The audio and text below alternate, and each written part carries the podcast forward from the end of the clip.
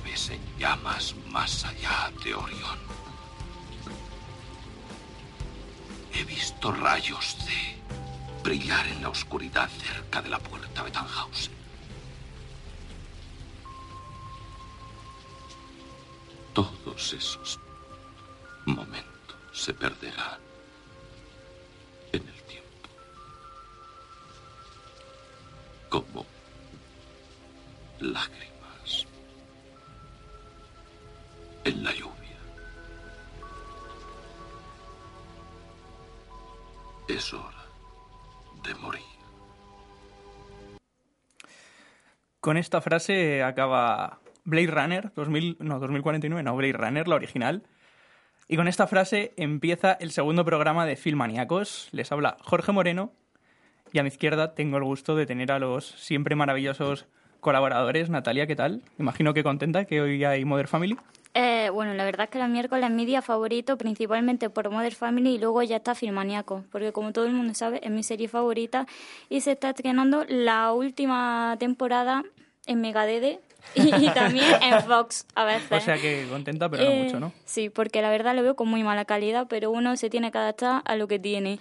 Y nada, que estoy muy feliz hoy también porque eh, traigo mi juego, que la semana pasada no hice ninguno, pero creo que os va a gustar muchísimo y mm, espero que disfrutéis con él. Aparte tenemos más cosas, pero principalmente esa- eso es lo más importante de hoy. David Pineros, ¿qué tal? Te voy con el directo de Instagram. Eh, hola, muy buenas, Jorge. He dejado a. Natalia la cuenta un rato, ¿no? Eh, sí, bueno, no, la verdad que es, es desde la mía particular porque hay que seguir con la tradición de que yo Ah, haga bueno. un directo en donde no se mete nadie. Pensaba que se trasladaba de una cuenta a otra. A eso vamos ahora mismo. A Vale, estamos eso- intentando que, por cierto, para el que no lo sepa, como anuncio en antena, eh, Natalia es nuestra community manager. Todo el contenido que hemos sacado estos días nace en la cabeza de Natalia, aunque todos colaboramos un poco, pero principal. eh, sí, hombre, yo he estado editando el vídeo del otro día, eh, yo edité un poco. Pero todo nace de la cabeza de Natalia. Y bueno, Alberto, si el replicante de Blade Runner había visto cosas que no creeríamos, mm, lo que tampoco nos podemos creer es que hayas visto Ready Player One, ¿qué tal? ¿La película o yo? La película, la película ya hablamos luego, de la película, ¿tú qué tal? Yo estoy bien, yo tengo un poco de calor, pero por lo general bien. Lo que... mm, Hace mucho calor, ¿eh? En el estudio. Hace mucho calor, tío. sí, en la universidad en general. Es que no parece que estemos ya Parece en- que en estamos otoño. en una distopía A ver qué dice. del mundo, que se está acabando el mundo. y- Eh, Estamos en una película de ciencia está. Si ficción. es que al final es es verdad eso de que vivimos en una sociedad, ¿eh? Eso es. Bueno, entonces bien, ¿no? Sí, todo bien, todo bien, todo correcto. Y Vlad, ¿tú qué tal? Yo estoy siguiendo órdenes ministeriales de, de no quejarme del calor. Eh, sí, estoy igual que todo, súper bien. Muchas ganas de este programa, a ver qué tal. El juego, ojo. Es verdad que hoy se estrena los famosos juegos de Natalia, pero antes de, de, esos juegos eh, vamos con la sección tradicional con la que abre siempre el programa. Vamos con los estrenos.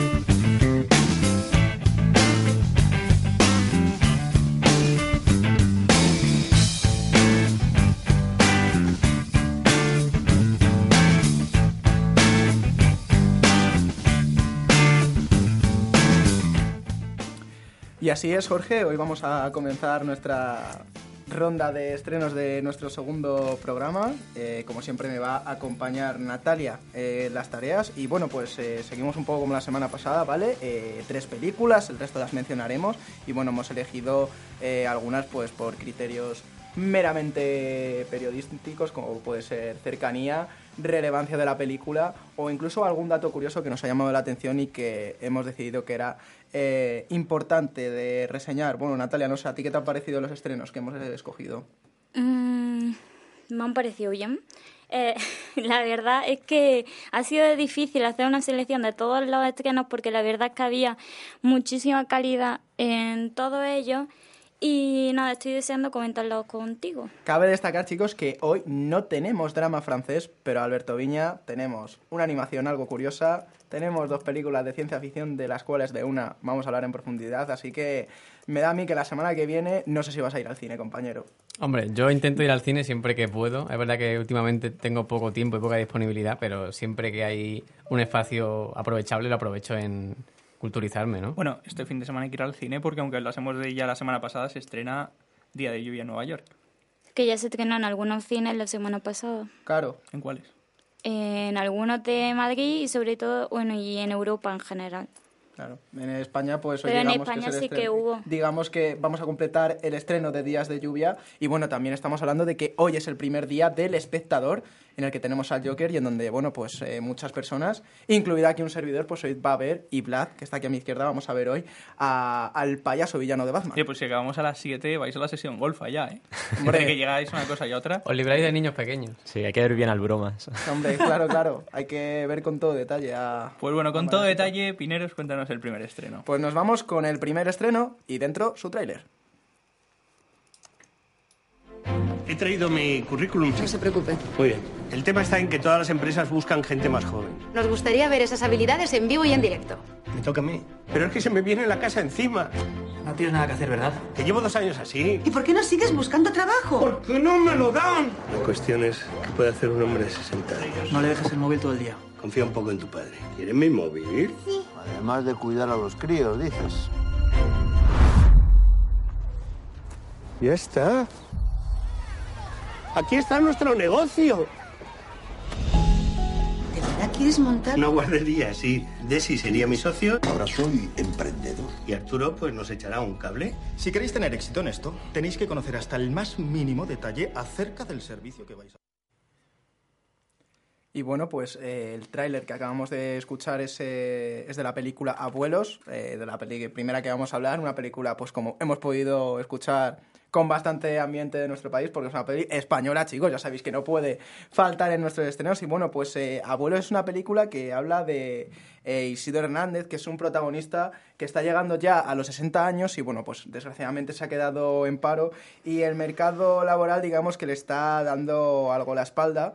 Eh, con lo cual eh, decide para salir a flote eh, montar una montar una empresa que es como hemos estado escuchando en el tráiler. Y qué más me puedes contar tú Natalia de la película Pues te puedo contar que es una película en la que se ve mucho la brecha generacional y la consecuencia que ha tenido en las personas que no se han adaptado al, al mismo tiempo a, a la tecnología, pues como obligados por X causa, como es en este caso la película, eh, se tiene que obligar a adaptarse y, por ejemplo, también en el trailer podemos ver cómo esa panda de abuelos, como ellos se denominan, eh, pues tienen que ir a un coworking que a lo mejor eso la mitad de la población no sabe ni qué es porque es algo muy muy Actual. actual, claro y, y nada y eso y le tenemos que ver cómo emprende en un negocio donde la tecnología es primordial Sí, la verdad, una película que para comentar así algún dato, pues está dirigida por Santiago Requejo y bueno, pues el reparto pues es entre otros por los tres los tres abuelos, Carlos Iglesias, Roberto Álvarez y Ramón Barea. Bueno, eh, ¿qué os parece de momento esta película? Y como no siempre la dice un servidor española. No, a mí me gusta que hablemos aquí de películas españolas porque es, el cine de nuestro país y, na- y nada de patriotismo ni nacionalismo, sino que hay que defender un poco lo de lo que hacen nuestros compañeros.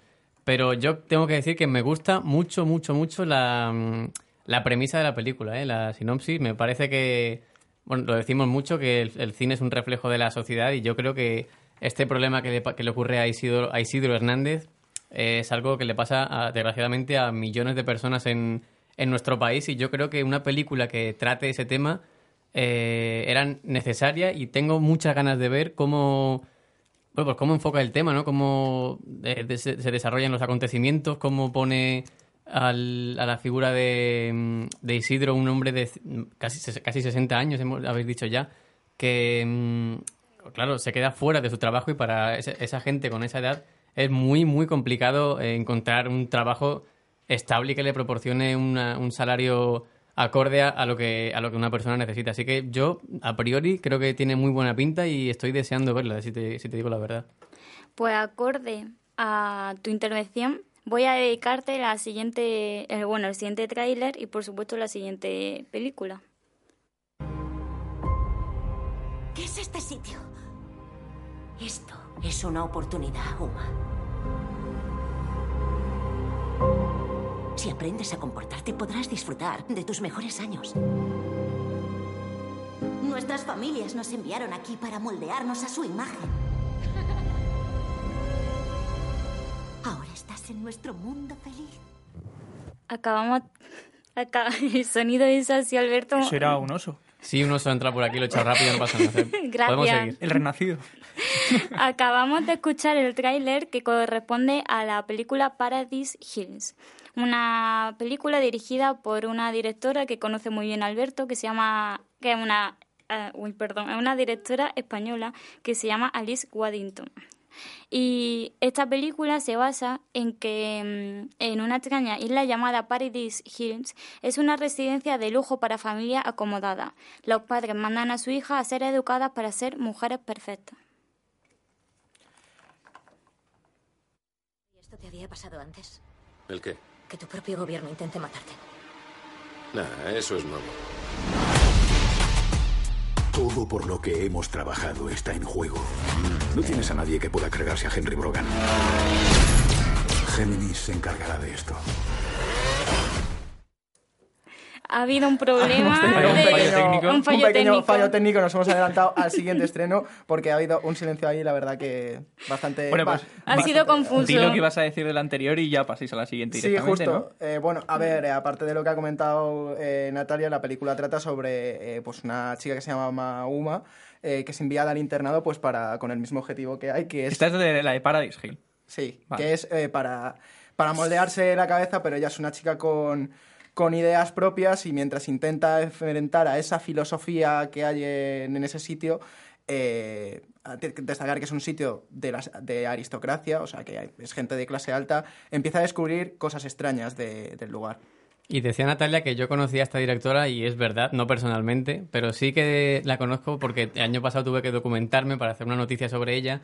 Y es que eh, Alice Waddington, con su película Paradise Hills, consiguió la primera nominación de una mujer española para el Festival de Sundance, que es un festival de cine de fantasía y bueno, este tipo de, películas como Paradise Hills. Así que, pues desde aquí un saludo a Alice Waddington, que sé que nos escuchas. La verdad es que el tráiler a mí me ha sorprendido porque me ha recordado a Her porque tiene... Bueno, no son los mismos tonos de Her, no son los mismos tonos de Her, pero sí que es como un...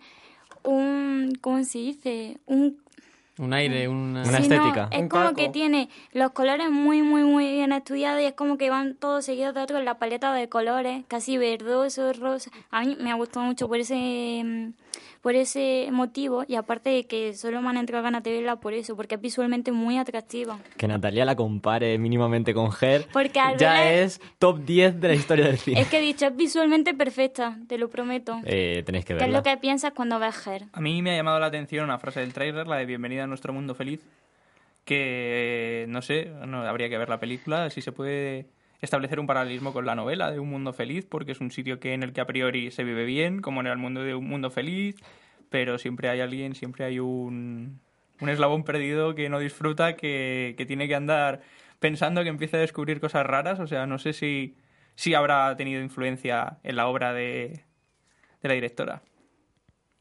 Y bueno, después de hablar de Paradise Hill, ahora sí nos vamos con el siguiente estreno. Henry, ¿esto te había pasado antes? ¿El qué? Que tu propio gobierno intente matarte. Nah, eso es nuevo. Todo por lo que hemos trabajado está en juego. No tienes a nadie que pueda cargarse a Henry Brogan. Géminis se encargará de esto. ¿Quién eres? ¡No quiero matarte! Vale, ¿te importa si te mato yo? Tengo al agente perfecto.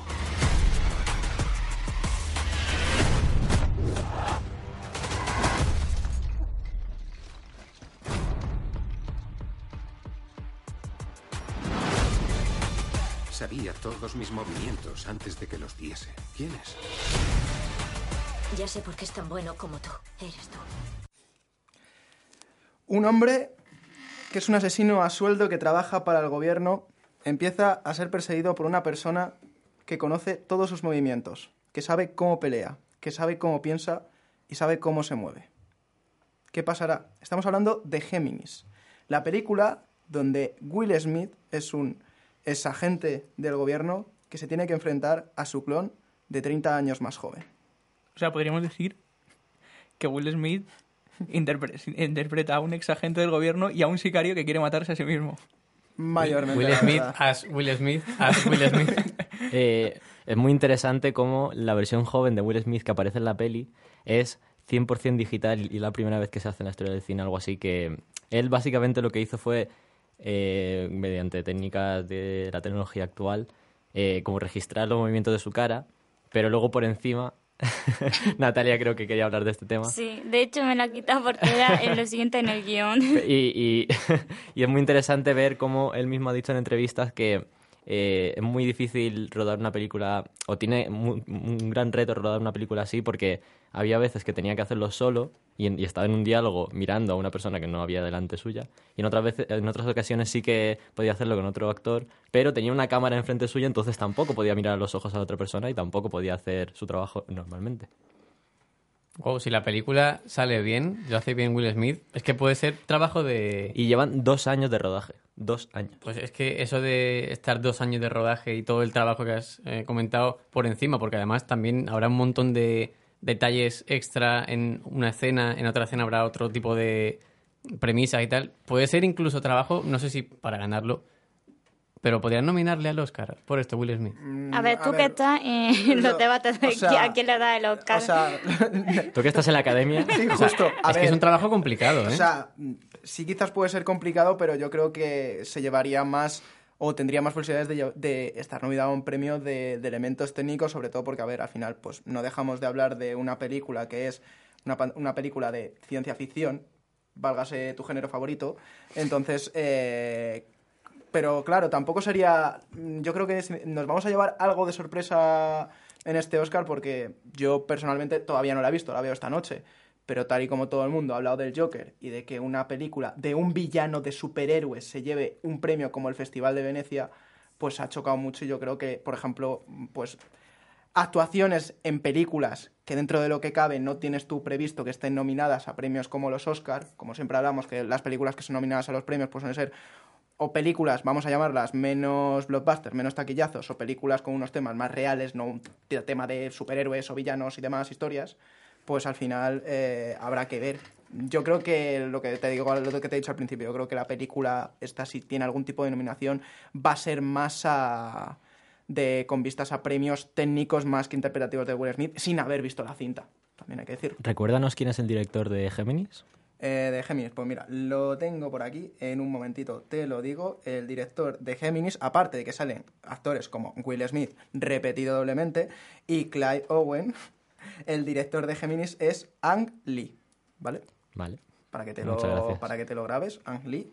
Y nada, pues estrena pues el 11 de octubre. Y bueno, eh, para que también queréis tener una premisa, dura dos horas la película. Vale, para que calculen ¿no? la cita que tengan Claro, después justo, del cine. Justo, justo. Pues ya que mm, Blas me ha quitado mi parte del guion, que es que estaba literalmente escrito lo que ha dicho, pero él no sabía nada, vamos a pasar a recordar otros estrenos que tienen el viernes.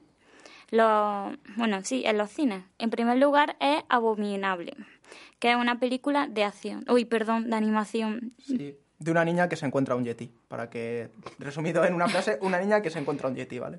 En segundo lugar, Noche de Boda, que Eh, es una película de terror. De esas. de Vamos esas- a verla tú y yo en un De esas momento. que vamos a ir tú y yo a verla. Sí, es sí. básicamente en una boda se casan, cogen a la novia por la noche y dicen, oye, que vamos a hacer el ritual de la familia, que vamos a jugar al escondite. Esto sí que es bodas de sangre, ¿eh? Sí, y si te, y si te encuentran Además, en el escondite, te matan. La chicos. familia, curiosamente, la, la familia del novio es como que tiene una empresa de juegos de mesa o algo Sí, sí, así. sí, sí, es, es muy, muy siniestro el visto, la verdad. he visto el tráiler y, y a ver, la verdad que, que es candidata a entrar en lista de películas de terror de filmaníacos de dentro de 10 años. Como sí. clásico. Como clásico. Eh, a ver si en 10 años a ver dónde estamos, también te digo. Luego también tenemos la cinta de Lo que arde, que es un drama sobre pues un hombre que por haber eh, incendiado un edificio estaba en la cárcel, sale de la cárcel y se retira a- al monte a vivir con, con sus animales, su familia y demás, y tiene que afrontar el vivir un incendio en primera persona donde están en peligro tanto la zona donde vive como su propia familia. Y vamos a Muy acabar... pertinente esa película para los tiempos que vivimos. Sí. Respecto a los incendios. al cambio climático y toda esta historia. Y bueno, pues Natalia, mm, va- no, no, la- el último estreno nos va a servir además de percha perfecta para el tema de hoy. Sí, la verdad, porque el último estreno lo tiene todo. Se llama La luz de mi vida y es un drama de ciencia ficción, tema que hoy nos hace encontrarnos aquí para hablar sobre la película que hemos visto esta semana que se llama Player Ready Player Ready One. Player One. Hay que decir que llevo una semana intentando acordarme todos los días de qué película era y nunca me acuerdo del título entero. O sea que. Me ha marcado la El película. jugador, el jugador 1 no está listo en nuestro programa. O sea que no sé si queréis aportar algo más sobre los estrenos. ¿Tenéis ganas de.? Yo quiero hablar de la última película y es que eh, el trabajo de Casey Affleck, en, sobre todo en Manchester frente al mar, que es una de mis películas favoritas, me gustó mucho, así que eh, espero mucho esta película porque creo que la habéis dicho que es director Sí, es director y y protagonista. protagonista, o sea que es- gira todo en torno a él. Yo espero que salga Sí, sí. bien porque yo a Casey Affleck le deseo todo lo, todo lo mejor del mundo, así que eso es lo que quería añadir. A Casey sí, a su hermano O sea no, a que- su hermano... Ben Affleck la verdad que me importa. Sí, la verdad que, que, que le hayan dado Batman, que ya no haya, sea Batman te da igual. Bueno, pues con esta declaración de amor, Sí, que, que me saquen el titular de contexto, no tengo miedo, ¿eh? Ben Affleck no me importa. con esta declaración de Estás amor, quemando puentes. con esta declaración de amor pasamos a la siguiente sección, el acomodador. El acomodador.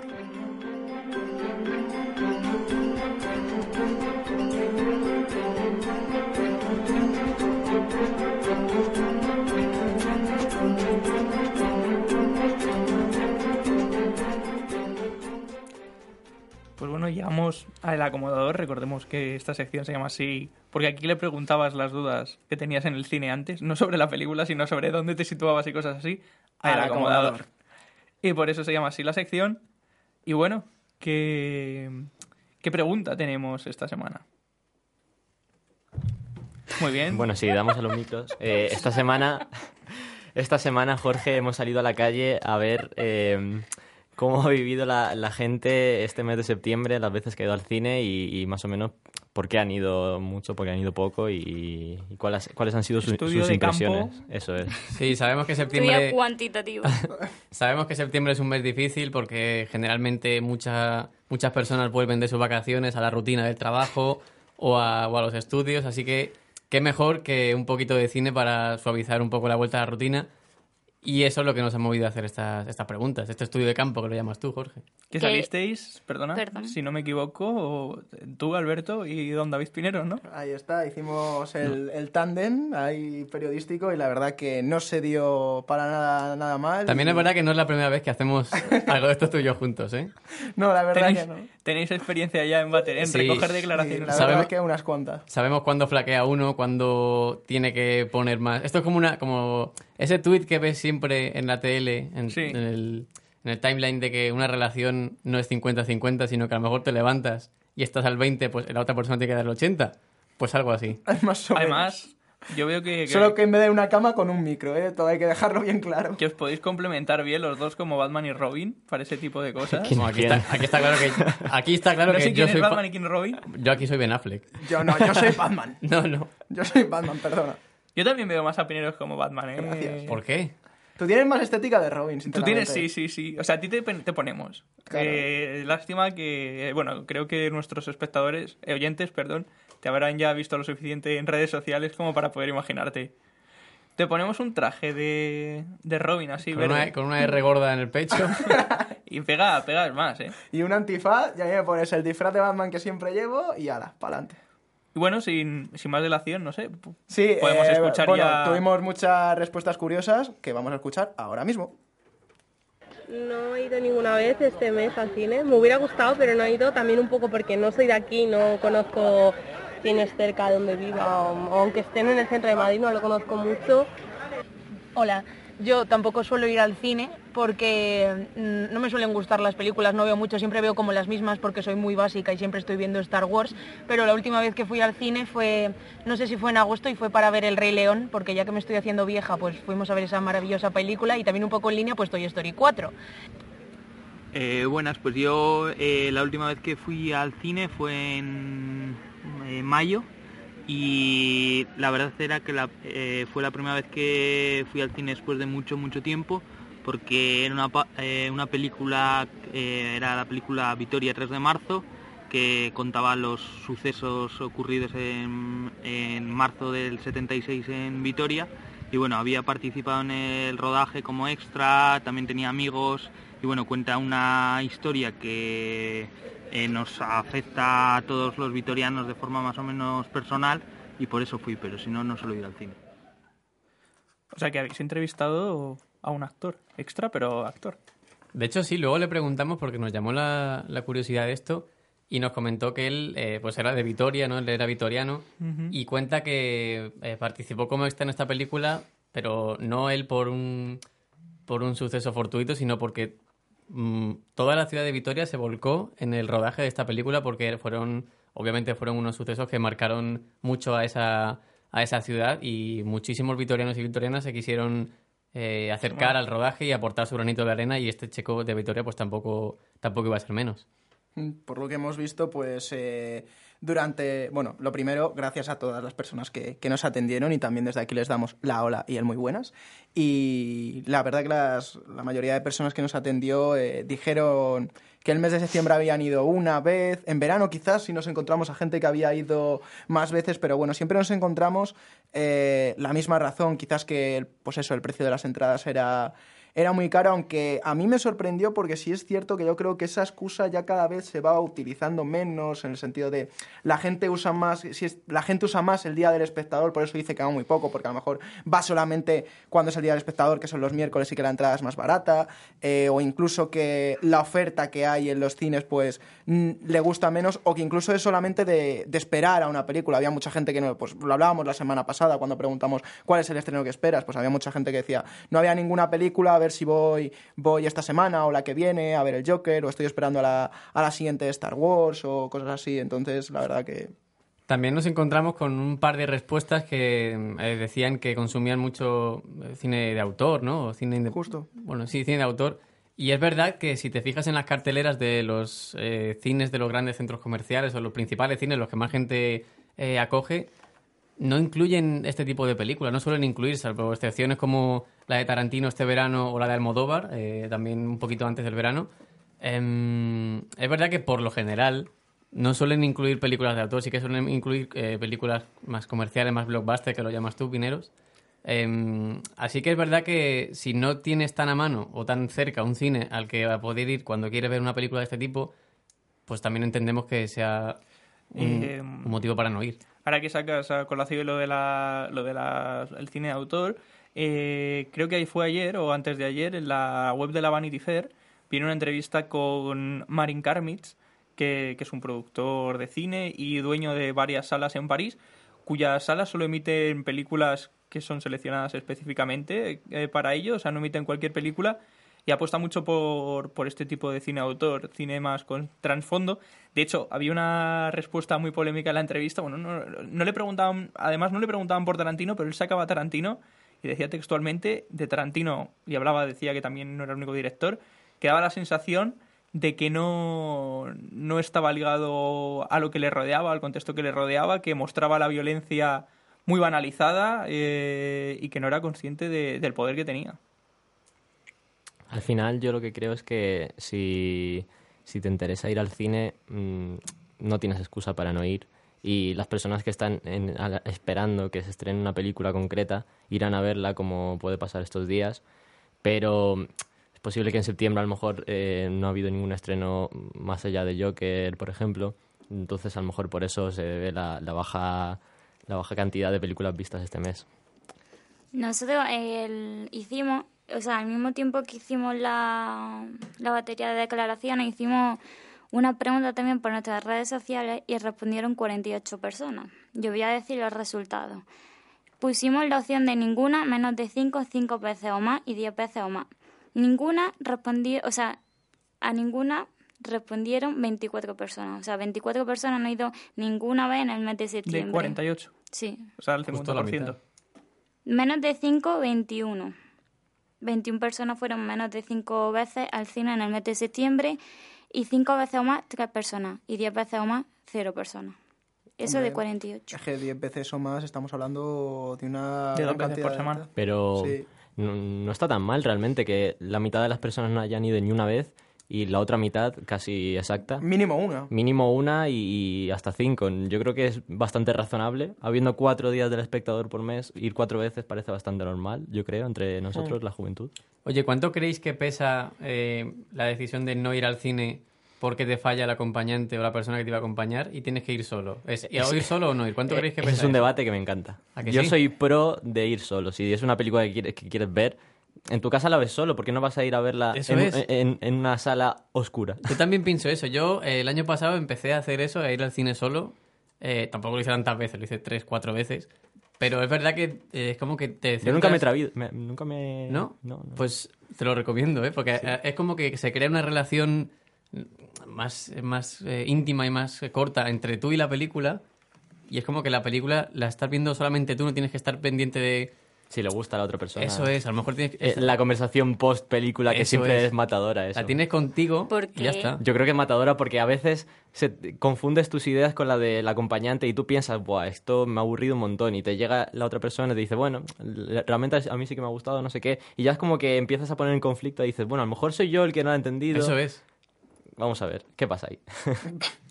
Eh, yo la única vez que he ido al cine solo, eh, que fue a ver eh, Super Sonic, que era el documental de Basis, que además solo estaba un día en las salas, o sea que era o, o ir ese día solo o no ir.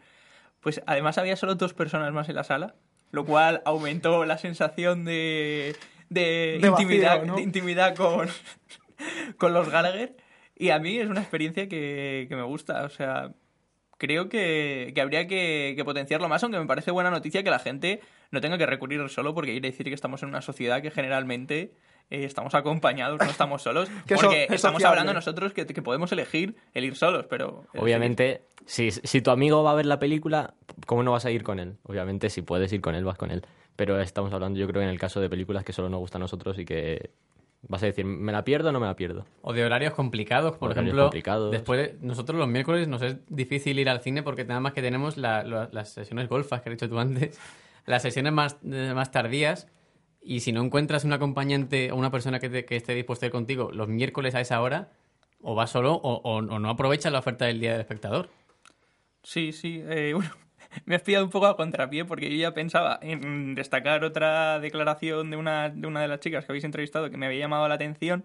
Así que no sé muy bien que, que- que no había pensado De- posible dame, la, réplica. dame la razón si Te quieres. la- vale, pues te doy la razón, que yo sé que es lo que te gusta a ti. Eso es. Y, y nada, a mí lo que me ha llamado la atención, que yo creo que sí que es un poco significativo, ha sido la chica que ha dicho que no le gusta ningún, o sea, que no le suelen gustar las películas que estrenan. Y yo creo que más que el que no le suele gustar es que veo que la gente, o quizás más los jóvenes, estamos como muy desconectados de la actualidad cinematográfica en cuanto a estrenos realmente, salvo que haya un gran título. Porque al final, es lo que hablamos el otro día, la oferta también, que hay tanta oferta que al final es imposible que ninguna digas, esta me puede gustar. O sea, yo veo que, que eso es significativo de eso, de que creo que estamos un poco distanciados de la actualidad de estrenos. También Pero- porque está cogiendo mucho protagonismo el mundo de las series. De hecho, incluso cuando fuimos a hacer eh, las preguntas, mucha gente antes de, de darle al, gra- a- al grabar, al record, eh, nos decían, ah, pero, pero estamos hablando de pelis, no te puedo decir cuántas series me he visto en el último mes o qué serie se va a estrenar o lo que sea.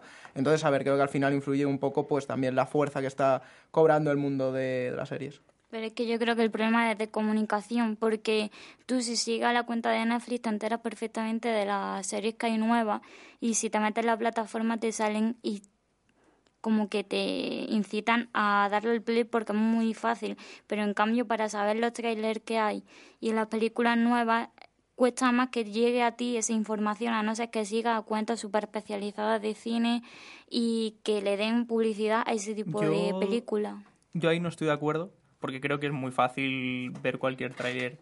O sea, quiero decir, hay canales de YouTube. Sí, que solo eh, suben es- Solo trailers. suben trailers todos Claro, los pero días. para eso tienen que seguirlo. Pero es que tú, el Pero yo Netflix creo que es más, más por falta de fácil. interés. O sea, si a ti te interesa el cine y te interesan las películas, ves los trailers. Pero es que hay gente que no está dispuesta a, subir- a seguir ese tipo de... Pues de por eso. Pero si no está dispuesta, será por falta de claro. interés. Pues yo no sigo ninguna cuenta de trailers y aquí estoy. Al final me acabo enterando porque me interesa. Aquí pero... estoy en un programa de cine, quiere decir. Claro, claro. Pero yo creo que Natalia tiene razón, que mm, ¿cuántas personas siguen cuentas de trailers en YouTube? Pero Realmente no a, tantas. a lo que vamos es por falta de interés. Que no es Pero por falta de no. interés, porque Sí, al por final vas a ver la peli porque te interesa.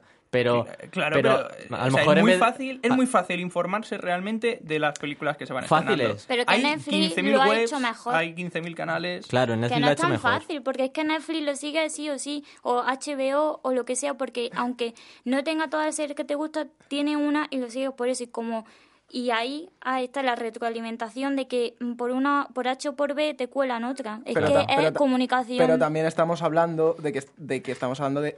A ver, también está... También hay que poner sobre la mesa, ¿vale? A ver si arranco bien. eh, que estamos hablando de dos gigantes o tres que ahora se están haciendo con el mundo de las series, como puede ser eh, HBO, Amazon Prime y Netflix, que son tres a las que tú vas a seguir sí o sí. Es que a lo mejor para enterarte del tema de cine tienes que seguir a la cuenta de Pues Universal Pictures, a la cuenta de Paramount Channel. Claro. O sea, pero de eso estamos yo hablando. creo, al ver, pero yo creo que al final es un problema de las dos. Unos, por falta de interés, porque mm, sí o sí van a ver mm, los trailers, que, las cosas que ponen en, en Netflix y porque le, le gusta más y le atrae más ver series. Y luego también por la falta de comunicación que hay, pero para eso también hay cuentas de YouTube y cuentas eh, o canales de YouTube o incluso propia información en los periódicos que nos hablan de estrenos o de películas o cuántas veces no nos metemos en Google y ahí tenemos noticias eh, de sugerencias de cine o lo que sea. Además de las, lo que digo, eh, cantidad ingente de webs especializadas en cine, cada periódico generalista tiene su sección de cine en la que automáticamente te metes y te aparecen los estrenos de la semana. Eh, es decir, yo creo que, que al final pues ha habido un distanciamiento del cine con la gente, con sobre todo gente joven, pero yo creo que es por falta de interés más que por falta de comunicación. Es decir, yo creo que está en todos los lados. O sea, de hecho que ahora mismo no, no podamos... Probablemente hablamos de Netflix o hablamos de HBO, pero probablemente nos preguntan nombres de productoras que estrenen solo en salas de cine y no conocemos ninguna. En cambio, Netflix, HBO, pues las tenemos muy vistas. A mí lo que me parece curioso con este tema es que series, eh, todas las semanas se, estren- se estrenan temporadas y series nuevas Sí, sí. eh, en cantidades inmensas. Sí, y sí. nos enteramos de la gran mayoría realmente. El otro día se estrenó la tercera temporada de Big Mouth. Eh, en septiembre se estrenaron millones de series A- ayer, ayer, en por- Netflix ayer, y, en- por y en ejemplo, todo tipo. eh, en AXN se estrenó la tercera temporada de Good Doctor, por ejemplo. Eso y, Tú es. te- y tú, por ejemplo, eh, yo muchas veces a la hora de, de hacer zapping, para ver a ver qué vemos hoy, hay un montón de veces que está, tienes que saltarte como cuatro o cinco canales, porque es que en todos hay serie, una serie diferente, en una van por la temporada 3, en otra por la 2, y tú dices, ¿estas series cuándo han salido o qué son? Y, y a la vez que se estrenan tanta cantidad de series, películas obviamente hay muchísimas menos, pero y eso te hace pensar que a lo mejor sería más fácil enterarte de cuándo, cuándo van a salir, pero parece que no es el caso. El jueves se estrena en Movistar Plus, una que tiene muy buena pinta, que se llama La Guerra de los Mundos, que además es de Movistar, es de producción propia. Creo que, que tiene muy buena pinta. Además, un nombre muy sugerente para un día en el que vamos a hablar de ciencia ficción. Pues no ha, estado, no ha estado en la sección de estrenos. No, es serie, serie, serie. Ah, bueno. Amigo, amigo, ya como nos dediquemos a series, aquí hay que dividir el trabajo, ¿eh? Hasta que no... hasta que Cuatro no- horas de, de programa. Y otra cosa, os ha llamado la atención, os llamó la atención a vosotros dos, por empezar con vosotros dos, pero podemos hablar todos. Eh, la chica que dice que no conocía salas de cine porque no era de Madrid. A ver, ¿Os encontrasteis mucha gente de ese estilo? Bueno, dio la casualidad de que era gente de fuera, pero sí es cierto que justo estaba con otra chica, entrevistamos a una pareja de chicas, eh, que las dos eran de fuera. Entonces, a ver, dentro de lo que a ver, claro, en mes de septiembre empiezas el curso, llegas a Madrid y también creo que lo último que te pones a pensar es dónde está el cine si no eres un amante vivo del cine. Tienes 50.000 cosas de lo que preocuparte. Bueno, Natalia está aquí a mi lado, que es de fuera y lo sabrá mejor que nadie. Decían que solo conocían en el centro de Madrid, ¿no? Sí, o sea, me refiero que tampoco os habían planteado mucho en el mes de diciembre ir al cine, entre que conocían poco, pocos cines y porque al final el ser una persona independiente pues conlleva unos gastos que al final pues todo el tema de, de la cultura lo designas a un segundo plano porque primero tienes que cubrir tus, tus necesidades básicas. No sé, Natalia, ¿a ti te pasó eso cuando, cuando viniste a Madrid, que no conocía o, o te costó Hombre, encontrar cines? obviamente no lo conoces, pero lo buscas en Google y te sale en un minuto todos los cines del mundo. Eso es. Yo Pues creo que tampoco hay mucho que mucho Volvemos más que a la hacer, falta de ¿eh? interés. Yo creo que viene por eso, por la falta de interés, porque no porque no le interese el cine, sino porque no es algo... un- Su prioridad. No es algo Claro, priori- no es algo- primordial. no es algo primordial para ella o para él, entonces no se ha molestado en buscar sala de cine más allá de saber o de suponer que en un centro comercial grande pues aquí habrá probablemente un cine y algún cine algún cine otro, que otro pequeñito por Madrid, pero si no los conoces eso, es por porque no es algo prioritario para ella. Y más allá de que estás en Madrid, que es la capital, que sí o sí tiene que haber mm, mínimo un cine mm, casi en cada ciudad o incluso en algunas ciudades hay como dos o tres. O sea, no estás en, en Extremadura. Sí, yo creo que esto lo podríamos hil- hilar con, una cosa que nos dijo la- el año pasado en, Miguel Losada, que es el, el jefe de la sección de cine del Ateneo de Madrid, que hablaba de que ellos cuando iban al cine se pasaban una semana pensando en la película que iban a ver y una semana después pensando en la película que habían visto. Y ahora, con tanta oferta eh, entretenimiento de cualquier tipo, al final es complicado eh, elegir y poder centrarte en una película en la que coincidir con un amigo para hablar o incluso en tu propia cabeza tienes tantas cosas que ver que, que es complicado. Y que el día a día, que el día a día es muy volátil, es muy rápido, muy eh, eh, efímero, ¿no? Que alguna peli- una película que sale una semana, eh, a lo mejor a las dos, tres semanas, pues la gente ya no se acuerda de ella, salvo que le haya gustado muchísimo. O no está ni en las salas, O no está ni en la sala, efectivamente. Bueno, yo solamente por acabar eh, quería pedir disculpas si hay algún extremeño escuchándonos. Era por hacer una comparación con Madrid con otra ciudad y me ha venido Extremadura. Yo no escribiendo un soy comunicado por Twitter. Yo no, no soy extremeño, pero, pero me llama la atención que, que seas tan conocedor de, de la región he para dicho- decir que no he hay dicho, cines. he dicho Extremadura como podía decir Toledo, Bueno, ahora- Albacete, Guadalajara. Bueno, bueno, Podrías- bueno, va empeorando. mismo- Estás ampliando la lista de... Tú ahora de- de comunicados. David, pondrías la mano en el fuego de que Extremadura no es la región con más Cines densidad de- de... cines por metro cuadrado. De Europa. De Europa, no, de, de España. Podrías España. decir, si te lo dijesen, David, eso no es. Pondrías la mano en el fuego a decir no. Pongo la mano en el fuego. La Pone la mano en el fuego. La, la ha puesto. La pongo. La está poniendo. Pues, pues eh, eh, vamos a ver si antes de que acabe. De el- momento hay 14 Antes en de- el mapa. ¿En Extremadura? Ojo que se puede venir. ¿eh? Ojo, vale, busca Madrid. Ojo, que- Murcia. Pero claro, Ojo es que no Murcia, puedes ¿eh? comparar Claro, por eso. Hablando de Pero es lo que, pero es lo que estoy Aunque bueno, si densidad, probablemente, claro, Madrid tenga más porque es más pequeña que Extremadura y Bueno, claro. Ya, pero es lo que. Vamos a ver, es lo que estoy comentando. Ha sido por hacer un comentario de comparar Madrid con otro tipo de ciudad. Ya he dicho Extremadura. Obviamente, Madrid, al ser la capital de España, va a tener una mayor densidad de cines que mm, X ciudades de España, que no sean ciudades Bueno, David, metrópolis. no pasa nada, yo. probablemente los extremeños te entiendan, No, pero no de momento escuchen. vamos a acabar con este primer bloque tan maravilloso que tenemos siempre y vamos a acabar con una canción que todavía no, no, sabe, no sabemos cuál es porque la ha elegido Vlad, ¿no? Sí. Y vamos a ver qué canción es esa de Vlad que cierra el primer bloque y que abrirá el segundo.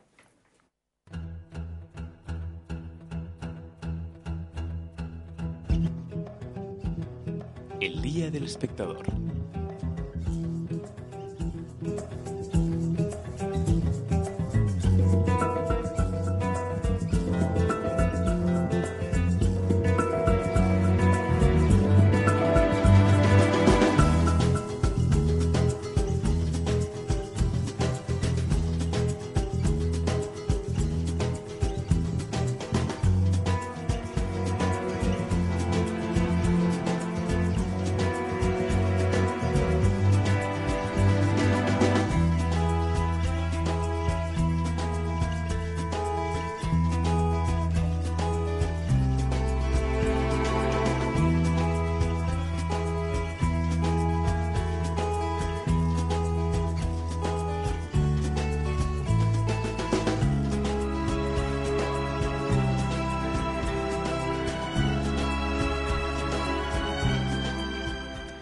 Vale, pues ha habido un error en la redacción de la escaleta y por mi parte por no haberla le- leído bien y todavía no acabamos el primer bloque, ahora va el Día del Espectador, que de momento sigue en el primer bloque y no está en el segundo.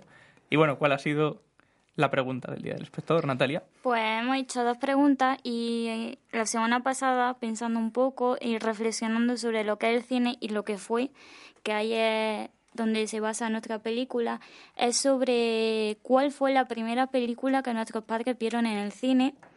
Esa es una de ellas y la segunda era cuál fue la primera película a la que nos llevaron a ver, a ver al cine. Entonces cada uno de nosotros le ha preguntado a sus padres, algunos a los dos, otros a uno solo, depende de las ganas que tenía de hacer. Porque aquí de Eh, momento Porque de todos momento tenemos no hay padres. ningún huérfano de padre ni No, madre. la verdad Todos no. tenemos padres. Por eso quería recalcar que era simplemente por elección propia. Así que vamos, a mí me parece curioso sobre todo por el hecho de, de que no somos conscientes cuánto ha cambiado la vida y el cine en, ¿cuánto? ¿20 años?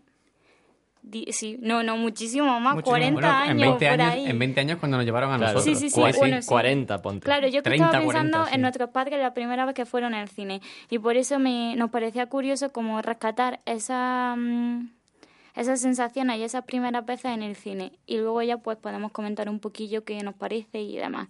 Así que si queréis introducimos la primera batería de declaraciones.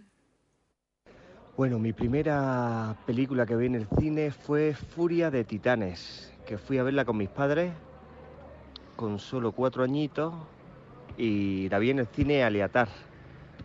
Porque yo qué sé, veía, mi, mi- mi familia ha sido siempre muy cinéfila, siempre hemos ido bastante al cine, incluso he ido yo con mi hermano solo al cine siempre toda la vida. Y ese fue el comienzo de, de todo, además lo recuerdo perfectamente, Furia de Titanes.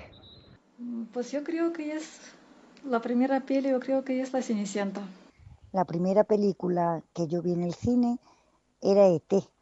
Como casi todos los niños de mi época, creo que fue un éxito y la primera vez que muchos niños íbamos al cine. A mí en concreto fue en el 82, tenía seis años aproximadamente también, pero mm, fue impresionante. La película de ET marcó un antes y un después en el concepto del cine para, para los niños, ¿no? Mm, Mary Poppins en inglés, en Londres. Y además recuerdo también que venía algún hermano pequeño mío. Pues, pues muy bonita, muy bien, porque eran cines de verano familiares, nos sentábamos en unas mesas que además mi padre se levantaba a comprar pescado frito y veíamos la película comiendo pescado frito, no se me olvide. Y muy fresquito, que entonces hacía mucho calor en Sevilla y muy bien. No me acuerdo la primera exactamente, pero de las primeras que tengo así en mente son Tiburón, Carrie, que era de miedo suspense, Campeón, que llorábamos mucho, Gris, y lo que tengo más, eh, más recuerdos es cuando íbamos al cine de verano, que veraneábamos en Alicante y lo ponen en la plaza de toros. Qué maravillosas historias eh, de cine y de vida que, que nos que nos traen nuestros padres. Vamos a empezar por, por Natalia, que además ha sido Yo su padre. tengo doble. Su padre ha sido, bueno, sí, han, han ido seguidos, ¿no?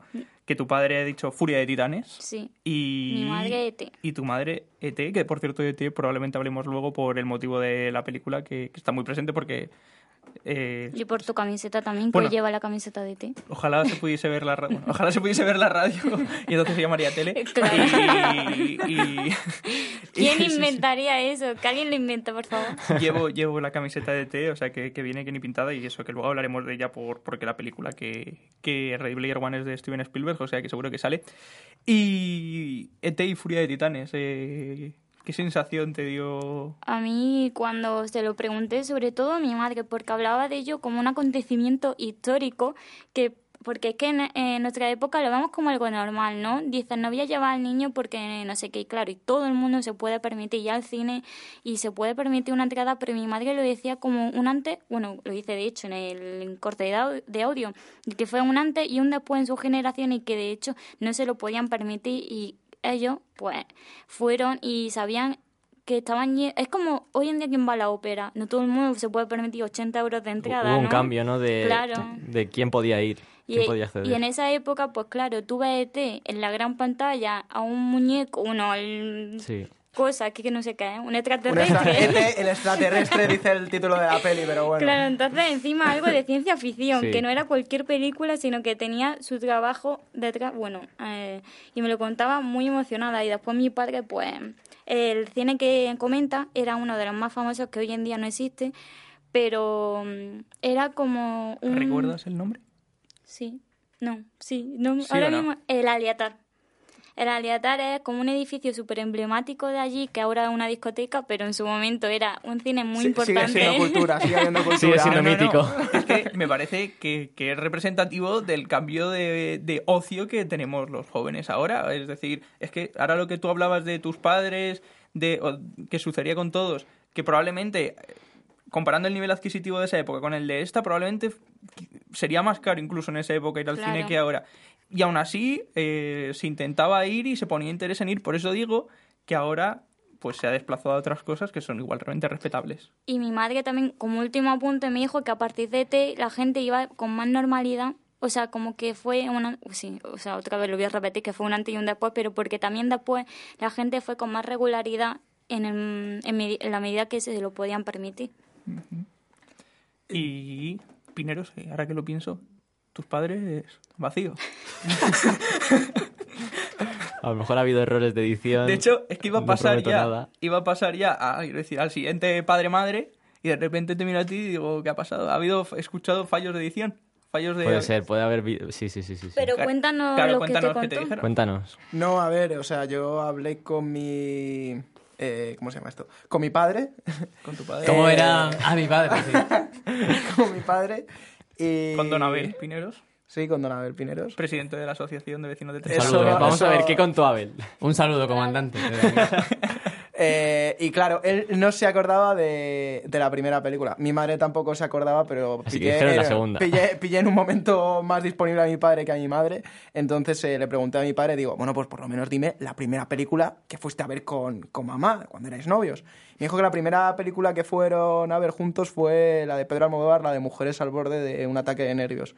Y siempre me cuenta que nunca se van a olvidar de la primera escena de la película, que es la nariz de perfil de Rosy de Palma, y que fue una, Es difícil de olvidar. una, una carcajada enorme en el cine, eh, increíble. Y justo ahora que hemos estado hablando de, de ET, incluso se ha comentado en muchos audios, mi, tanto mi padre como mi madre siempre me han dicho mi padre, o sea, a mí me encanta ET gracias a mi padre, porque de pequeño a mí yo, yo me he visto ET pues 500.000 veces, como diría Alberto Viña, o sea, si no está a la altura del Rey León debe de estar ahí, me dijo que ET marcó...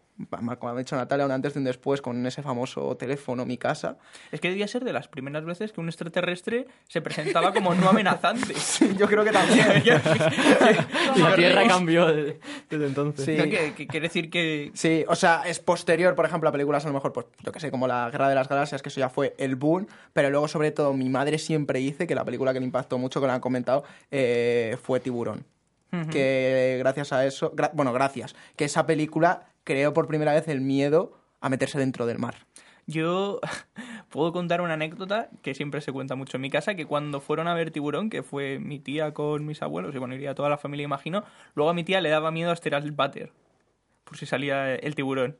O Así sea de que- real sería Ah. la imagen. A lo mejor tiburones no, pero serpientes sí que salen en algunos países Eh, una asiáticos. vez Salen, en, en Asia salen muchas. ¿eh? En, en Asia salen la serpientes. Se que- ¿Qué falta para que salga un tiburón? Yo me acuerdo que en la sexta una vez pusieron... eh, acorde. Que en la sexta una vez pusieron la, una película que salía una serpiente y... mm, Basada, bueno, no basada en qui- hechos reales. Pero y no quiero contar el final. Se No, llama no Serpientes en el avión o Anaconda. Bueno, ahí No me acuerdo, pero yo sé que me quedé traumatizada porque encima salí de mi casa viéndolo. Mm, fui a un sitio, en plan, Que a tenía una váter, casa de un amigo, ¿no? Y seguía la película, porque claro, era la sexta más uno o algo así. Yo me acuerdo que existía algo así. Sí. Ah, la sexta, canal. la sexta a tres, que era todo cine Sí, siempre. Claro, sí, y sí. lo volvieron a repetir, vi la misma escena dos veces en una tarde. Yo ya no podía más con mi alma. hay baños públicos en lo que si te sale una serpiente es lo mejor que te puede salir, ¿eh? Sí, la verdad que sí, Y porque... bueno, hablando de serpientes, Alberto... No vamos, no vamos... perdona, ¿Me perdona. explica esta metáfora? Porque eres muy astuto.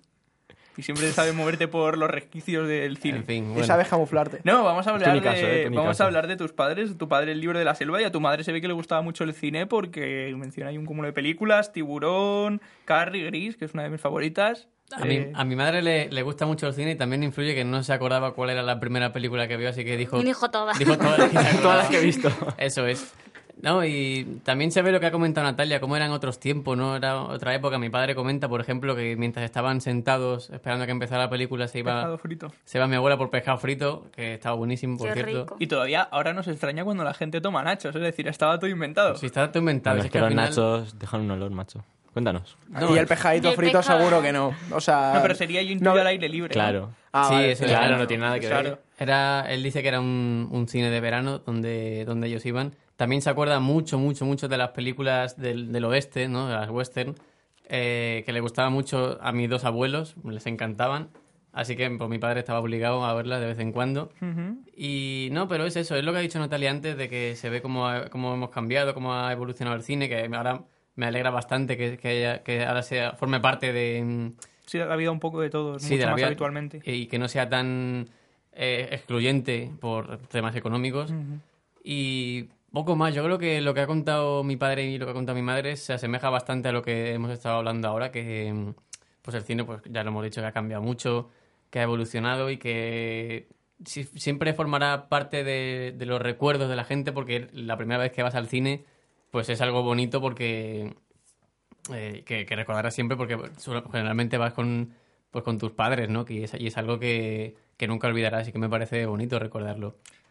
Pues con estas palabras tan bonitas pasamos a Vlad, cuya madre, la primera película que fue a ver fue La Cenicienta. Sí, y además es una situación un poco especial la mía y la de mi madre, porque claro, eh, en esa época en, en Moldavia todavía era la Unión Soviética. O sea, imagínate, eh, para que su primera película sea La Cenicienta, que no sé de qué año es realmente, pero es de los 40 a 50, puede ser, ¿no? Sí, de los cincu- Imagínate 55. en el momento en el que, en el que llegó a, a, a los cines en Moldavia, eh, en ruso supongo doblada, y claro, tuvo, tuvo, que ser un, tuvo que ser un boom. Realmente, porque algo sí. que, que tarda Porque- 30 años en llegar y que es Disney además, que, que, sabes lo que es pero no lo has visto. El Bibi Bibi en ruso tendría que tener su, su gracia. El hada madrina hablando ahí en la versión, en la versión en ruso le expropiaban el castillo a...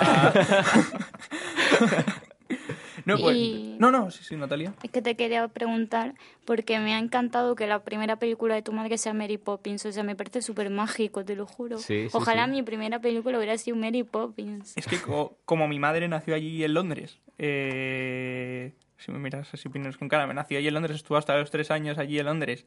eh, imagino que allí sería un boom, porque además es una película inglesa, ¿no? ¿O es inglesa? Sí, sí. Sí, sí, sí. Es inglesa, o sea que allí sería, sería importante, sería una película importante.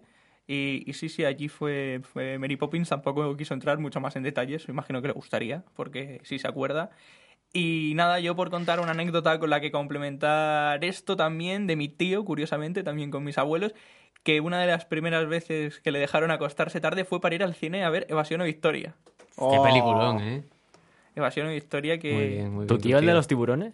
No, esa era mi tía, Ah. la- pero es, su- es su hermano. Ah, bueno, Su hermano, hay familia. Son hermanos, o sea que estaba muy presente en ese sector de la familia el cine. Y creo que no saldría tan asustado como mi tía con Tiburón. saldría más, más encantado, por cierto, Evasión o Victoria, recomendadísima para, para todos. Eh, una, además, película basada en hechos reales, Natalia. Que si queréis podemos seguir comentando eh, la siguiente batería de declaraciones, que es sobre la primera película a la que nos llevaron nuestros padres a ver al cine.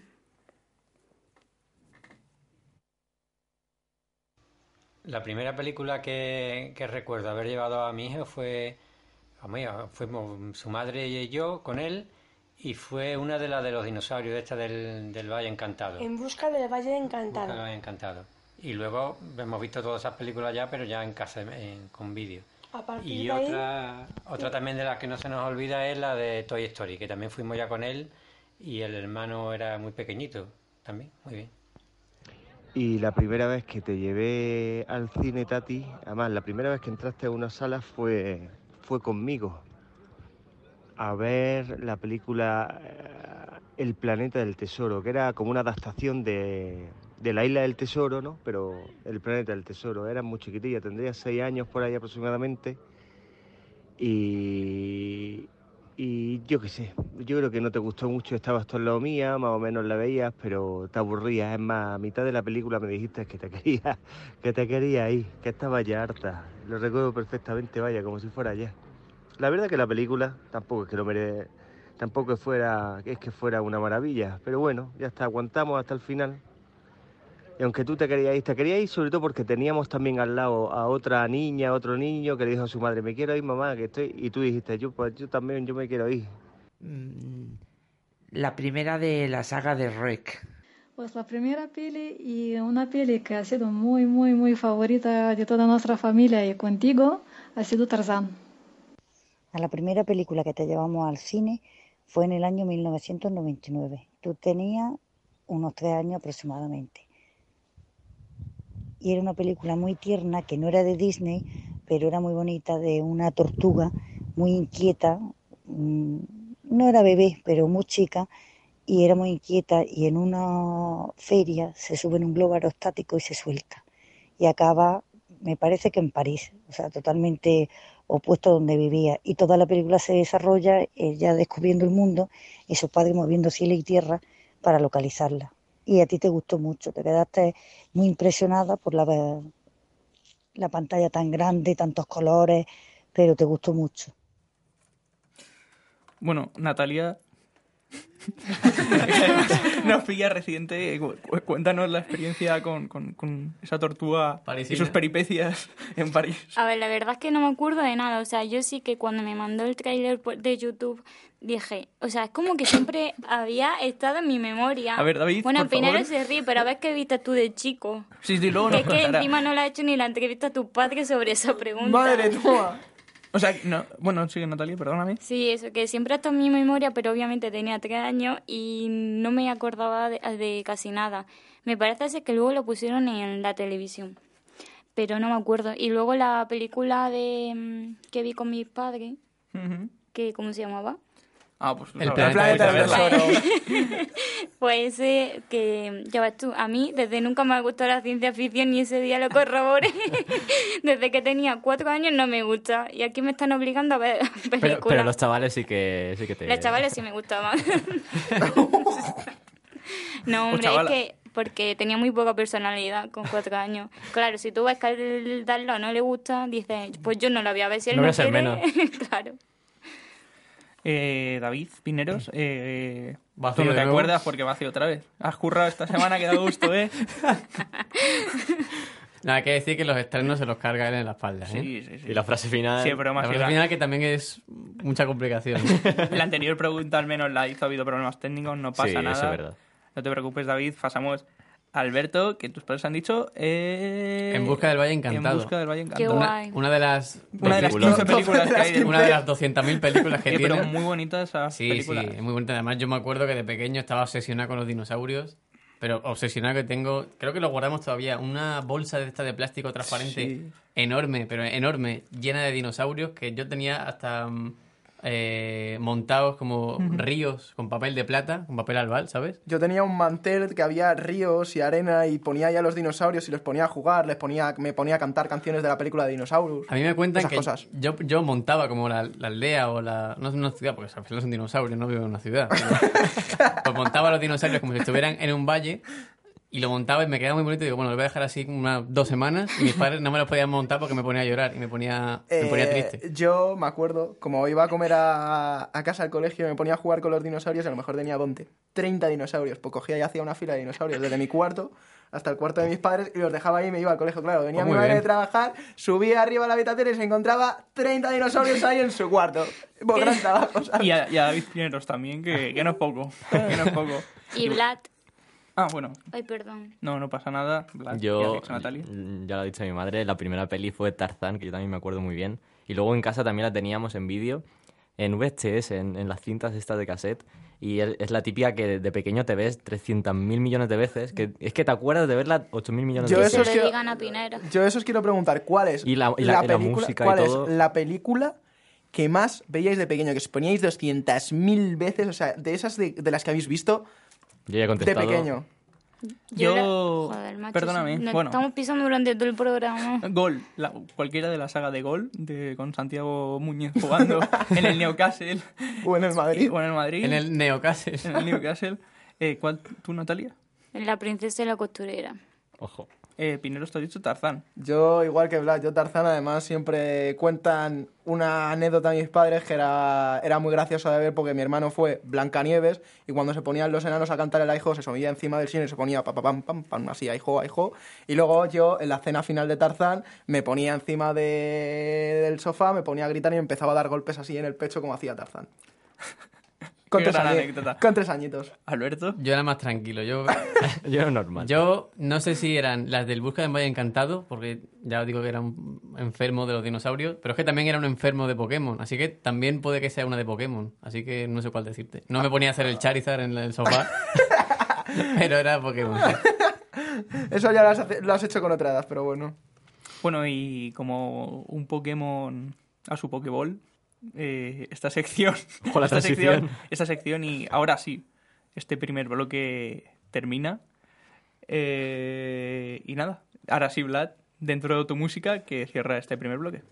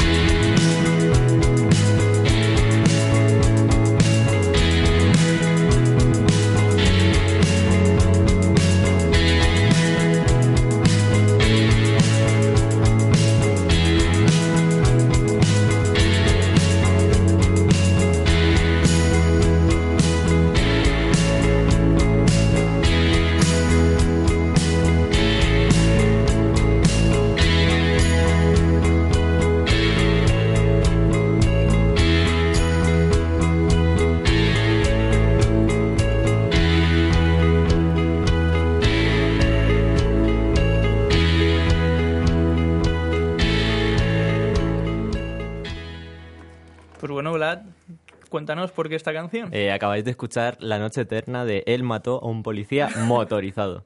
Es un grupo de indie eh, argentino y básicamente llevo escuchándoles una semana, me han gustado y he dicho, mira, es que tengo que traerles a estos chavales que lo escuchen y a nuestros oyentes preciados que los quiero un montón. ¿Cómo ha dicho que se llama el grupo? Él mató a un policía motorizado. No, pero dilo con... Motorizado. No, no voy a decir acento. favor. voy a decir- no tengo acento, no tengo acento. Bueno, pues nada. Bueno, pues con esta maravillosa canción traída por Vlad desde el Olimpo de la música, eh, pasamos a la sección estrella del programa, probablemente la película de la semana. La sección estrella en mi juego, yo lo siento mucho, pero... Bueno, centro música de la película de la semana.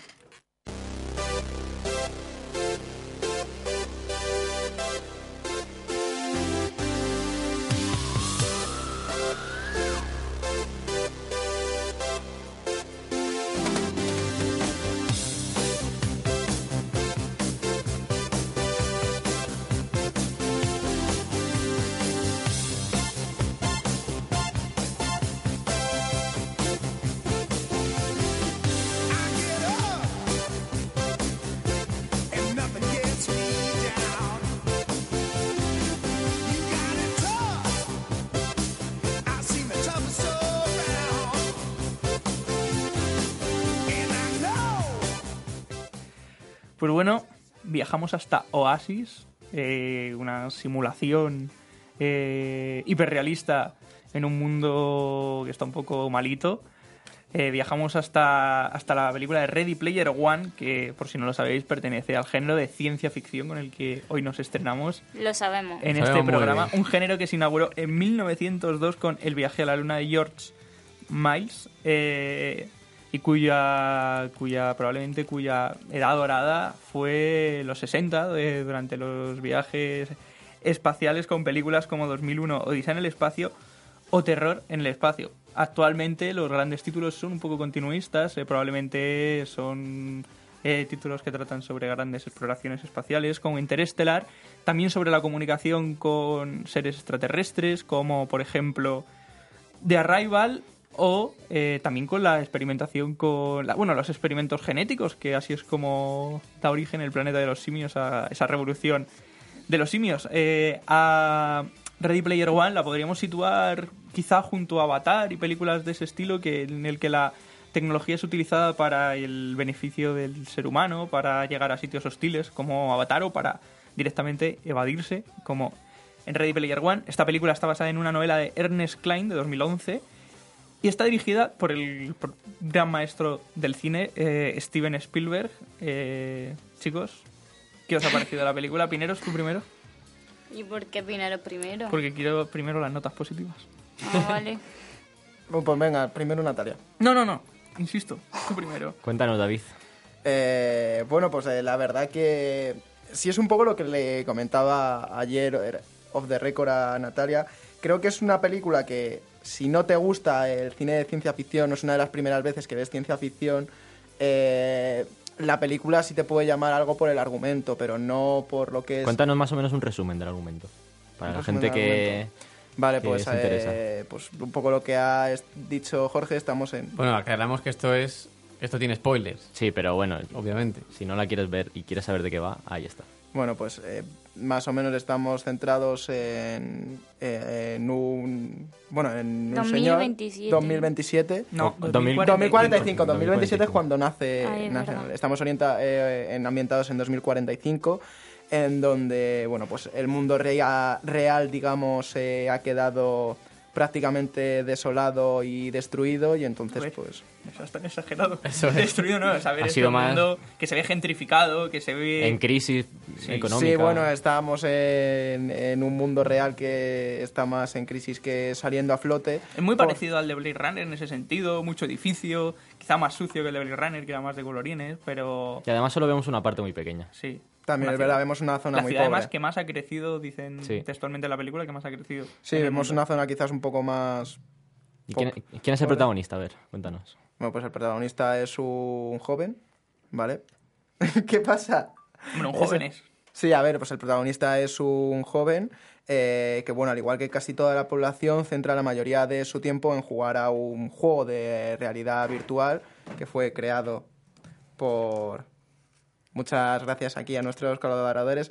Eh, bueno, el joven se llama Wade Watts, ¿vale? Y que es una de las millones de personas que se evaden eh, del sombrío mundo de la vida real eh, jugando en Oasis. Oasis es un mundo de realidad virtual en donde tú puedes ser el personaje que quieras eh, y puedes hacer realmente lo que quieras según el número de monedas que tienes. Un poco muy parecido a los juegos de Lego de manera simplificada, ¿vale?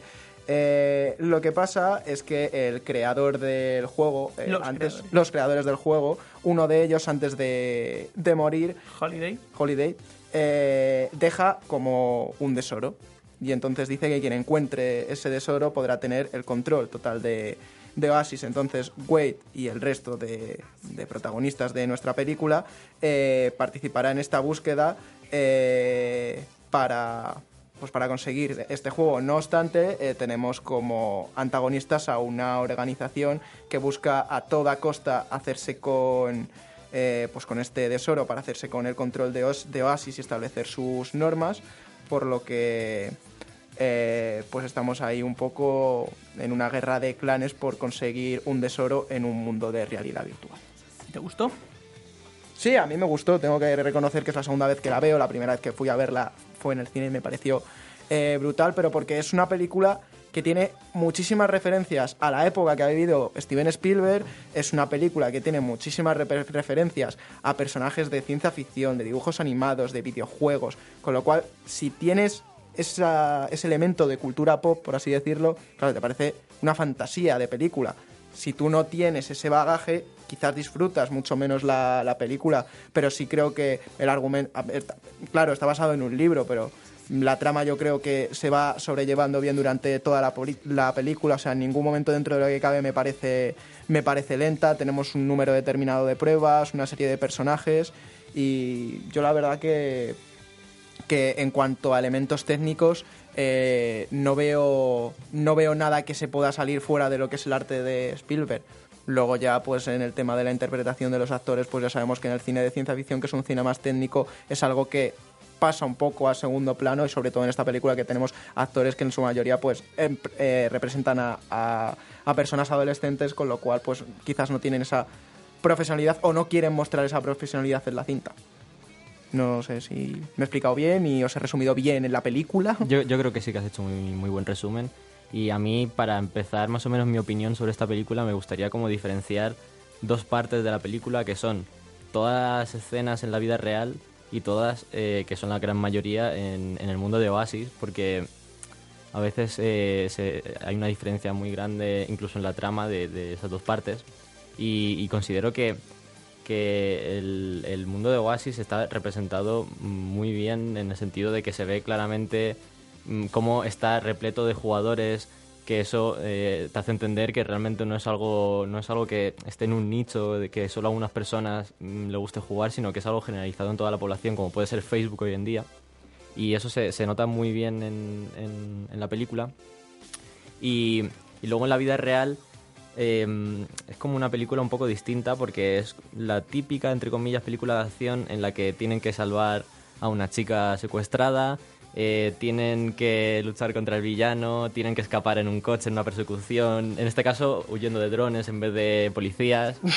Al final, la- toda la parte de la vida real, del mundo real, es un poco más a lo que estamos acostumbrados en, en- en- todo el cine. Y a mí me ha parecido mucho menos interesante, pero así que me voy a quedar con, con todo el Oasis. Y, mm, y lo que dice David, que es una película llena de referencias a los 80 en todos los sentidos, en la música, en diálogos, en, en, en pósters que ves por ahí, en imágenes, en, en personajes, en avatares, como es, es como se llaman los, los personajes de los, de los humanos ahí en, Oasis. Y, y toda la premisa de la película es, es realmente simple porque es una premisa que se ha visto en, en, en los videojuegos Yo no de- estoy desde de el- acuerdo en eso. desde el principio, ahora nos cuentas por qué, pero es una premisa que se ha visto en los videojuegos desde el principio, así que es algo que todo el mundo puede entender. Eso de tener que buscar tres llaves escondidas en, en puzzles es algo que es, es muy simple de entender, pero ahí está la gracia de cómo lo llevas a cabo. Y, en mi, en mi opinión, es algo que está bien hecho en el sentido de que avanza la trama porque tú sabes perfectamente que después de la primera llave todos van a ir a por la segunda y después a por la tercera, entonces es algo que, que tú sabes perfectamente hacia dónde va y, la dirección que tiene. Pero eh, quizá falta algo de, mm, no sé, de, mm, de consecuencia en, en los actos. Al principio de la película se eh, enseñan como un, un trozo de Oasis en el que la gente pelea contra otros avatares para conseguir un Monedas. artefacto mágico. Y cuentan que si, que si mueres pierdes todas las monedas y todos tus, tus objetos. Y dan a entender que es algo muy grave porque tú llevas toda tu vida o, un montón de años jugando y a lo mejor, mm, ¿sabes? Eh, perder esas monedas te hace perder dinero real en la vida real también. En cambio, luego cuando vemos la búsqueda de, de- las llaves, vemos continuamente cómo mueren avatares y cómo mueren personajes. En este caso, normalmente suelen ser de la empresa villana, en este caso, que no, no tienes ni que ponerle nombre porque es la típica empresa de, de villano de, de película de acción, porque es así, que en este caso son personas que, que están reclutadas para ser soldados en, Oasis, pero podría ser robots, podría ser inteligencia artificial, da igual lo que pongas ahí, tienen un rol que tienen que cumplir y, y me parece que tiene muy poco peso toda su implicación en la historia. Simplemente desde el principio entendemos que lo que quieren es llegar a la última llave, tomar el control de Oasis, llenarlo de publicidad y, y vender a- a todo lo que se pueda vender en ese, en ese y mundo. el resto de voces críticas con la película, ¿qué le achacan? Yo, yo estoy de acuerdo en lo que ha dicho eh, David al principio, de, de que, bueno, del acabado técnico no vamos a hablar porque es espectacular, y de que la, la historia y la trama pues funciona y tiene ritmo, pero porque es una, una- un, un tipo de historia que se ha utilizado mil millones de veces, con lo cual ya sabemos que funciona, así que no hay nada, ah, o sea, no hay ningún elemento lo suficientemente grande como para eh, achacarlo a error. Pero yo, al, al, al ser una trama tan, tan, tan utilizada y que sabemos que funciona, me, me habría gustado pues que le hubieran dado un poco una vuelta, ¿no? Que el villano, por ejemplo, no fuera malo porque es malo y porque quiere dinero y poder y es malo. Em, pues yo que sé, que la historia de amor que surge entre los, entre los dos protagonistas pues venga de algún sitio y no venga de un de la nada tampoco. Son dos avatares que han estado juntos una semana. Han estado juntos y ya están enamorados. Y están enamoradísimos, claro. Y de hecho la chica cuando, cuando le dice el, el protagonista estoy enamorado de ti, te quiero conocer en la vida real y ella no, te, te llevarías un disgusto, ¿no? Y así, así. Te juro que no soy así. Te ¿La juro que no soy así. Digo, a ver, eres... O sea, digo, si me hubieras puesto una chica que no es... O sea, porque la, la- la- la actriz es muy guapa y el único defecto, muy entre comillas, que tiene es que tiene una mancha en el ojo. Ya está. Ah, bueno, a ver. Ya está. Yo creo que el primer problema que habéis tenido a la hora de verla es que no habéis sido conscientes de que, conscientes de que al final es una película hecha para el gran público. Es decir, no podéis pedir una complejidad. Tampoco la estamos. No pido complejidad, Sí, hombre, pido sí. que se utiliza. Y, Pido Ya, que se pero- y luego le estáis también simplificando de una manera y comparándolo con otras películas que yo no le veo el No, paralelismo. yo, es estoy, decir, yo estoy relacionando, o sea, yo estoy hablando de lo que, han- de lo que ha estado hablando hay David un al villano, principio. hay, hay una historia de amor, pero quiero decir, es que entonces todas las películas del mundo, todas, literalmente todas las películas del mundo le puedes sacar eso. Bueno, si Porque quieres- al final todos tienen un antagonista, tienen siempre su toque de emotivo, si no es de amor es de amistad. Quiero decir, al final... eh, Mira, o sea, estáis esto- intentando... Esto que yo estaba comentando eran errores que de hecho tengo que apuntar. Digo, puedo pasar y perdonar porque al final son cosas, que, son detalles y puntos que a mí me... Tampoco entorpecen, no entorpecen la claro, película. que no entorpecen, pero digo, oye, bueno, esto me habría gustado de otra manera. Pero lo que no le perdono a la película son dos cosas que propone al principio y que desaprovecha totalmente y que podrían haber sido elementos muy importantes en la, en la, en la Cuéntanos. misma, en la película. La primera es un poco lo que ha dicho Vlad al principio, que cuando tu avatar muere en el videojuego, pierde todas las monedas, pierde toda la experiencia, no sé cómo, cómo lo Sí. llaman en la película, lo pierde todo. Y vemos una escena en los cinco primeros minutos de la película en la que un hombre se le muere el avatar, se levanta corriendo y dice, no tiene mi vida, mi vida no tiene sentido, y se, se- sa- sale corriendo e intenta suicidarse. Vamos a ver, estamos hablando... Hombre. Estamos hablando de... o sea, eh, ¿Tú sabes el peso que tiene que tener? Pero no te voy a decir que este- tenga peso, pero al final el- la empresa villana en lo- de lo que se nutre es de gente que está endeudada eh, de eso. Entonces sí. sí. que tiene, A eso voy, sí a que eso voy. tiene, sí que tiene un peso en la trama. A eso voy, que lo podrían haber desarrollado más y no haberlo puesto como, ah, mira, un tipo se intenta suicidar al principio de la película porque no sé cuánto. O, por ejemplo, el protagonista, eh, Will, hemos dicho que se llama, Wade. Wade, vive con su tía y con su... Con, El- con el novio de su Con el novio que tiene ahora. Y hay una escena en la que el novio se pelea con Will. No, con Wade. Porque Wade ha cogido como unos guantes especiales que tiene para jugar mejor y el tipo se enfada porque es que por tu culpa he perdido todo el dinero que había apostado que era para pagar la casa. Como- Claro.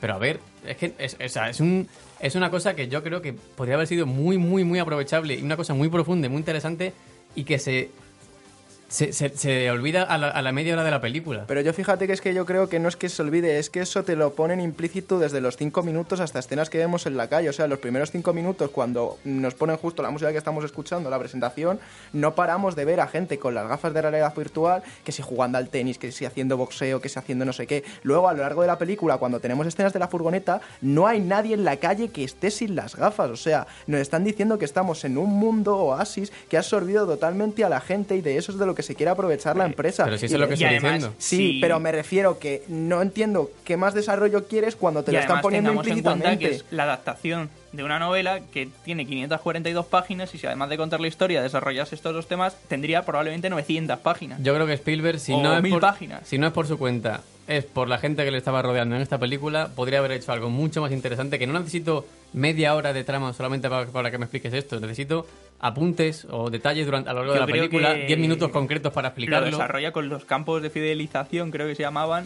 Lo desarrolla lo suficiente porque, ya- quiero decir, de una manera bastante clara te está diciendo que la gente eh, lo que hace dentro tiene repercusión fuera, que están poniendo en peligro totalmente su, su estabilidad en la vida real y que, que al final eso es pues lo que, por redundar, que, que tiene una repercusión en la vida real y que, que, que a la gente le da igual.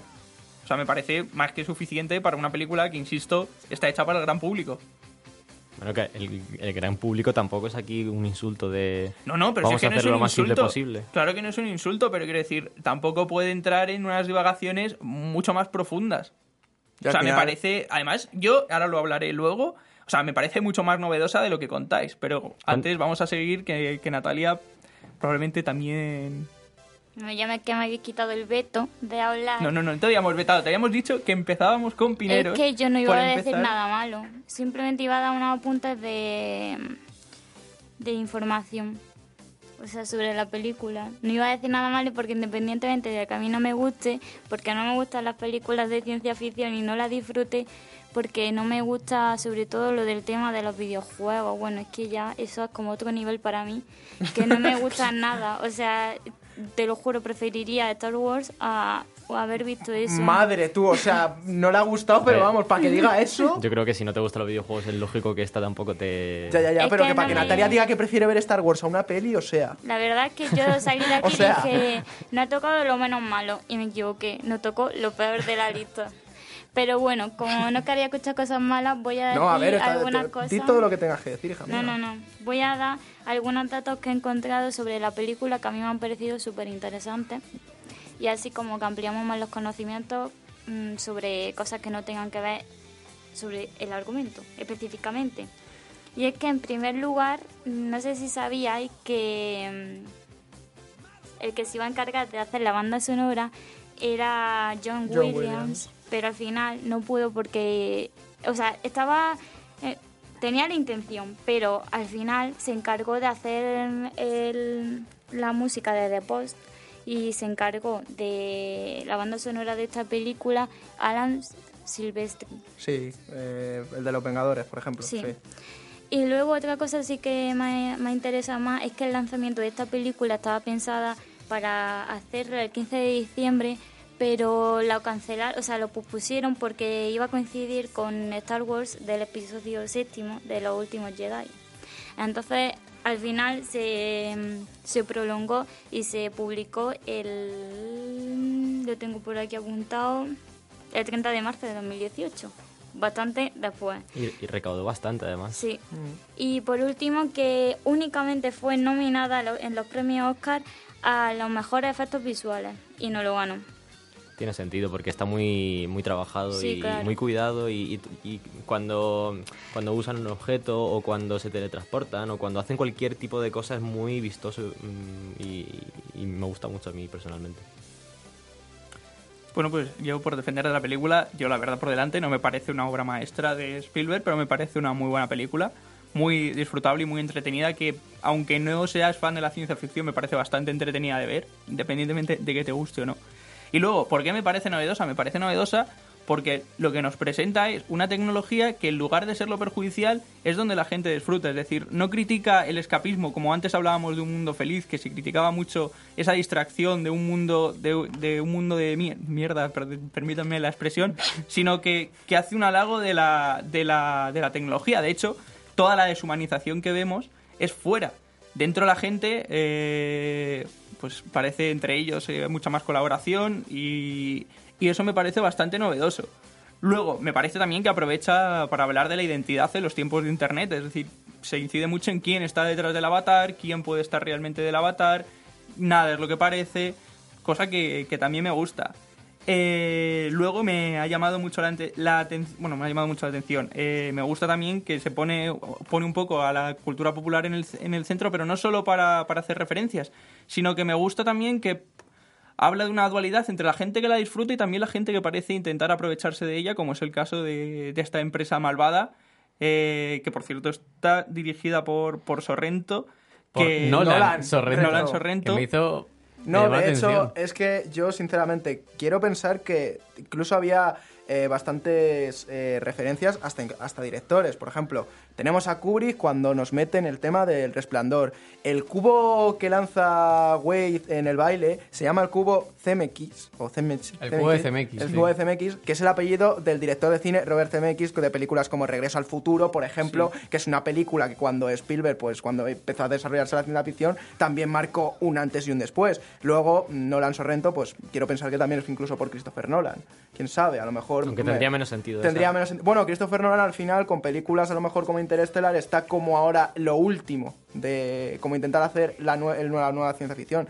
Y bueno, por ejemplo, aparte de tener bandas sonoras o canciones o videojuegos de la época, de la época, por ejemplo, de la camiseta que lleva hoy nuestro compañero Alberto Viña ahí con esa Game Boy ahí, que ya colgaremos alguna foto si podemos en las redes sociales. Y bueno, tenemos incluso homenajes a Peter Jackson cuando aparece el King Kong, porque el King Kong que aparece es el King Kong de Peter Jackson de la película de 2005.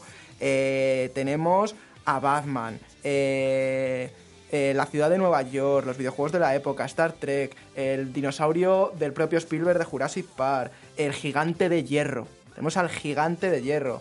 Eh, a los superhéroes incluso de la época. Nos salen los Power Rangers en la batalla, salen las tortugas ninja incluso, sale Chucky. O sea, vamos a ver, es una película que por poner lo que ha dicho Jorge, no es una obra maestra, pero porque tampoco creo que Spielberg haya querido que esa película marcara un hito en su filmografía como a lo mejor pudo buscarlo en su día con, yo que sé, con Salvar al Soldado Ryan. Al final es una película donde él ha querido hacer un homenaje a algo que ha vivido en su vida, a un estilo de cine que le gusta y ha cogido una novela y lo ha adaptado de esa manera. Yo por eso Y- pienso que es una película a la que tú vas a disfrutar, pero no vas a ver una obra maestra. Y también me ha gustado mucho que he leído a Spielberg en varias entrevistas decir que, que el grupo de ellos está también basado en el grupo de los Goonies o de ET, en un mundo en el que él dice que, que los, huma- los adultos se habían rendido y como que los niños tomaban las, las riendas. Pues bueno, esto en un poco más ad- adolescentes, más mayores que el caso de ET o, o los Goonies, pues también esto me, me ha llamado la atención. Yo, a mí, Y viendo la bueno, y película- por cierto, por, Ah, sí, sí. por decirlo muy rápido, me parece brutal eh, la recreación del resplandor. Sí, es decir, es sí, increíble. Sí, sí, la verdad que, que sí. Y bueno, simplemente tengo que comentar que a yo, cuando estaba viendo la película, ya a- a- acorto mis anotaciones a lo Alberto Viña, que ha sido un placer intentar. Bueno, no es- nunca estaré a tu altura de tu libreta y demás, pero lo hemos intentado. Y nada, simplemente eh, comentar que yo cuando estaba viendo la película digo, tú imagínate que a lo mejor en 25 años, 30, un director coja y haga una película donde salgan tantas referencias a nuestra cultura. No es que tengas que irte muy lejos, va, va a pasar, obviamente. Igual que Stranger Things con los 80 y esta con los 80, en 20 años habrá un Stranger Things de hoy. De hoy, tú imagínate. Ya, Habrá pero, que- ¿quién, saldría, ¿quién saldría la peli? Tú imagínate que de repente la banda sonora. no. Ya, pero tú imagínate, la banda sonora, ¿quién sería? ¿Justin Bieber? Hombre, Por ejemplo. sería adecuado, yo creo, ¿no? ¿Eh? Por ejemplo, Justin Bieber sería. ¿Y quién saldría? Los Vengadores, a lo mejor, por ejemplo. Claro. O sea, podría ser. Tú lo piensas y te pones nostálgico, pero es que Los al final- Vengadores, Kenny West. Sí. Eh, Al eh, final-. Y también decir que el oasis de, dice el autor, eh, Klein, de la novela, que cuando escribía, estaba escribiendo y desarrollando lo que era Oasis, imaginaba que era un internet hiperdesarrollado eh, y, y en el que te puedes eh, eh, me he liado. En el que te puede en el que el inmersivo por decirlo de alguna manera. Y creo que ya no tenemos ninguno nada más que decir. Porque ha llegado el momento de sortear la siguiente película. Y hay que aclarar que no vamos a meter ciencia ficción porque como queremos ver diferentes géneros, durante todo el programa, o sea, durante estos tres meses no los vamos a meter y los que nos quedan fue, pues fue todo lo que comentamos en la vez anterior. Y si queréis procedo a hacer el sorteo. Hola. ¿Estamos listos? Dale, dale. ¿Estamos ready? Yo solamente ¿Cuál digo... creéis que va a salir? Yo, va a tocar terror y el resplandor. Drama, drama. Va a tocar, no, va a tocar terror. eh, yo creo que cine de este va a tocar Yo creo que va a tocar movida. terror y si no animación, y Alberto va a tener que ver en su casa esta semana o el resplandor o el rey león. Con el Rey León ya te he dicho 200.000 veces que no tengo problema. Lo que tengo problema es con el cine de terror. Vale, vale. Vale, pues no ha acertado ninguno porque ha tocado comedia. Ay, Ahí está. chicos, Vale, vale. que vamos a ver, esta bola es un peligro. Está puesta. Ojo. Vale, pues voy a proceder a hacer el sorteo de la- todas las películas que tenemos apuntadas y allá vamos. A ver con qué comedia nos sorprende este fin de semana. Dos tontos, muy tontos. ¡Bueno! ¡Qué bueno! Vamos, ¿cómo voy a hacer este fin de la, semana? la semana que viene no podéis perderos ese programa. No, no, a ver, yo solamente os digo una cosa. No podemos analizar la comedia y menos esa película como una película normal, ¿vale? Sí podemos, todo se puede en esta madre vida. mía, todo, por todo. favor. Jim Carrey de joven, por favor. Ay, madre mía. ¿Cómo nos lo vamos a pasar, con chicos? lo que ha cambiado ahora con esa barba que lleva Bueno, eh, ha cambiado todo. Es que estoy acordándome de escenas de la peli y es que ya me estoy riendo.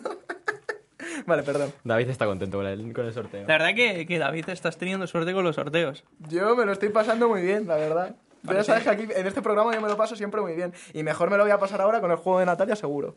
Pues sí es, porque vamos con el primer juego de esta temporada, así que dentro música.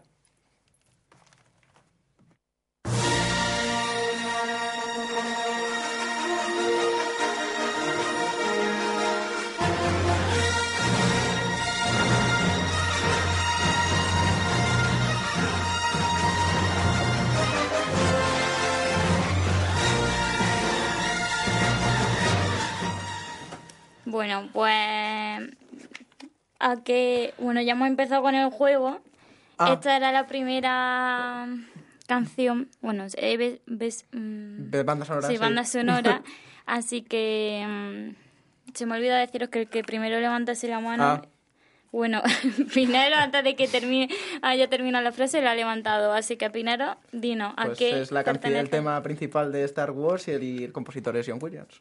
Muy bien, pues apúntate un punto porque estamos, vamos a hacer recuento al final.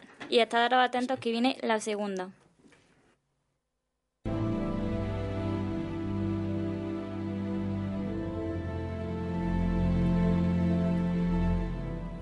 Vlad al minisegundo de empezar Es mentira ha porque la yo he mano. hecho, tú estabas así. No, te has yo he hecho así luego claro, abajo. Yo he hecho como hacen en pasapalabra, que No, aunque no antes de vale. que empiece la música le dan. Pues sabes que no se lo invalidan, tiene que ser al segundo de que suene la música, la, la primer, el primer tono. Hasta la semana que viene me están robando aquí en directo. Ha sido Bueno, si Vlad no el- acierta, rebote. Hans Zimmer Interestelar. Ahí estamos, chicos. Y además, la escena en la que están en el planeta del océano. Justo, Joder, del de la hora. entonces doble punto. No, no, no, por no, no, no, no, no, no, chille. Vale, perdón, perdón. No, no, no, no. Vale, pues entonces la escena de Star Wars es cuando salen las letras. Ya está. Cenón, ¿eh? Tremendo cenón, A posteriori. Vaya interpretación de las letras. Vale, vamos uno a uno. Pues siguiente canción.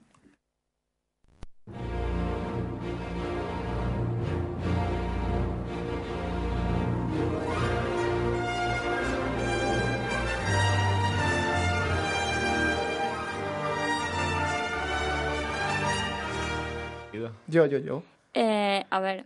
Vale, tenéis que decir un número y que lo acierte. Vamos, no me eh, jodas. Pero si he, he levantado la mano No, yo. Tío, es que yo. para mí ha sido Pinero, pero a lo mejor es porque lo tengo más cerca. ¿Tú Que quién no, has visto antes? Pero vamos a ver. Yo no me he fijado. No, pero vamos a ver, Estaba o sea, mirando Porque para allá piensa, pensando... piensa en ese curso de Avi que viendo lo pasamos los dos. No, no, no, no, no, vamos si no a es por ver. preferencias Vamos a ver. personales, es que estaba mirando para otro lado pensando en qué canción podía Que ser. elija la presentadora, es lo más justo.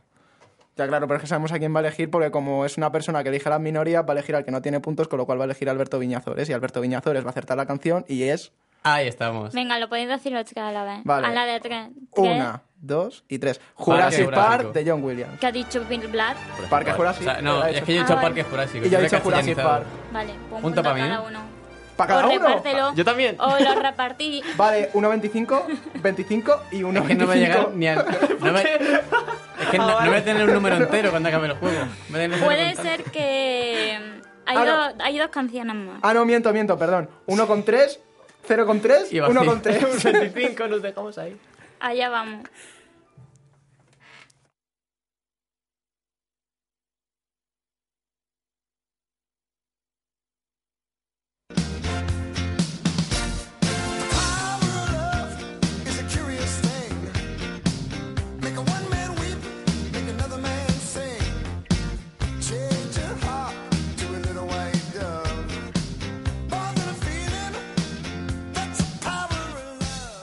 Que necesitáis 10 segundillos más de canción.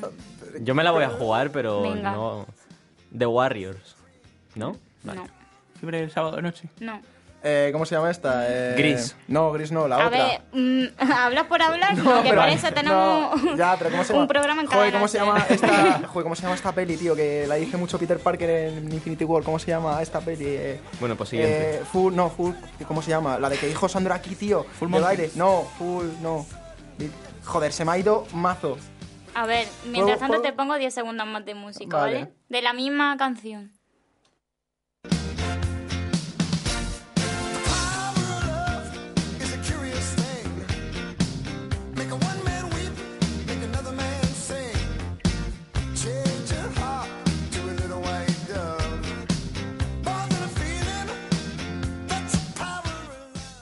O sea, eh, me he acordado del nombre de la peli, pero no sé. ¿Es Footloose?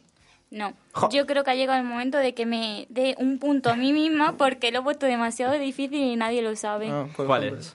Regreso al futuro. Vamos, no me jodas. ¡Anda! sabía, yo lo sabía. ¡Ay, chicos!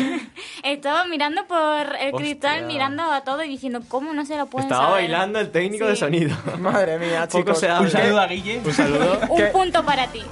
Ojo, el técnico Un tiene un punto punto. para Guille. Hombre, es que es técnico de sonido, quiero decir. Al no segundo tiene que cogerla. A ver si todo, junto al técnico de sonido, adivináis la última canción.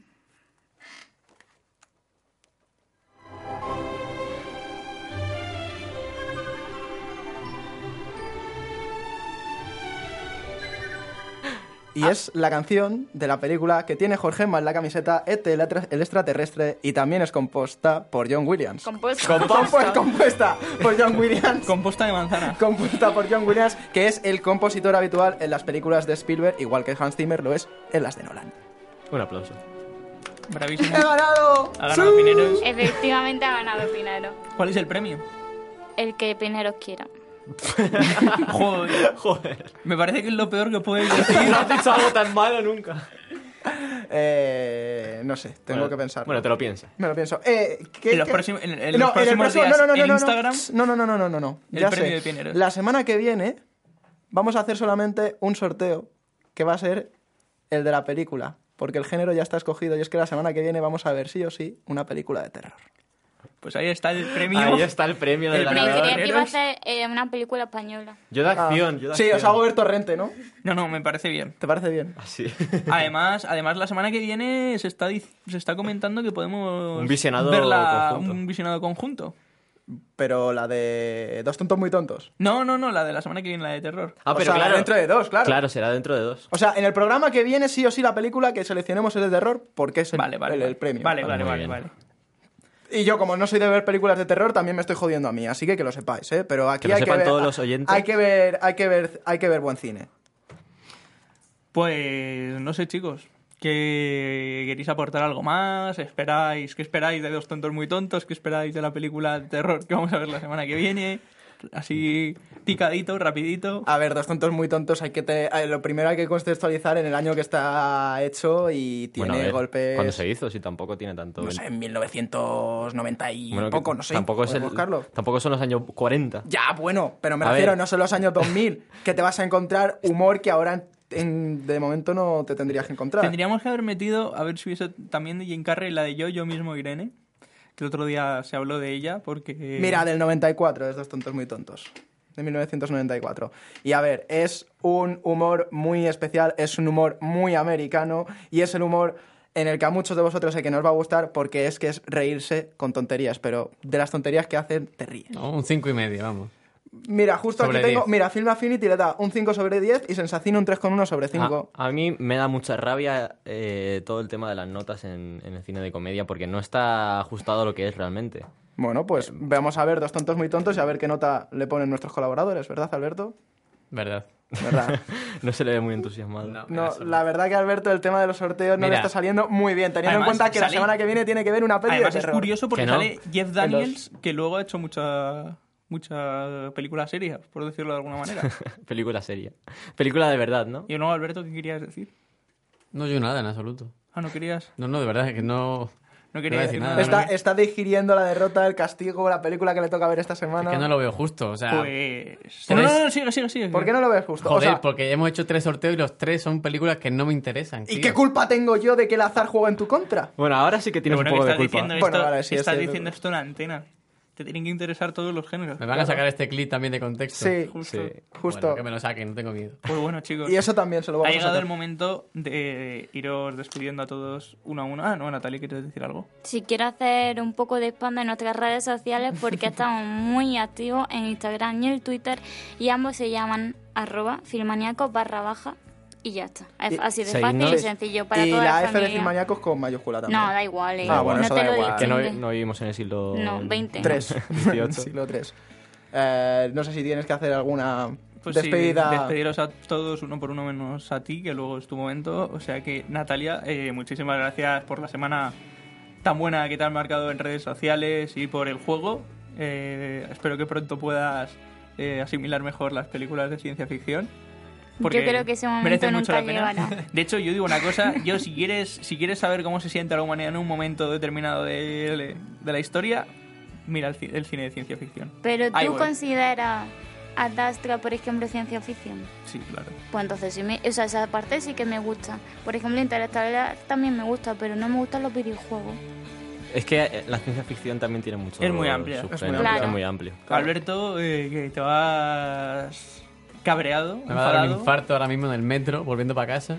Eh, te vas, te vas tocado, te veo tocado. Me voy tocado y casi hundido, pero bueno.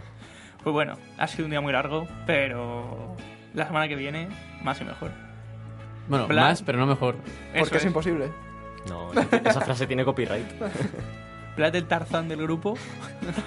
Muchísimas Dado- gracias. Dados tus, tus gustos, eh, muchas gracias por tus aportaciones, por tu edición de vídeo, aunque Pineros creo que no diría lo mismo. Es de audio, pero también da igual. Hasta la semana que viene, Vlad.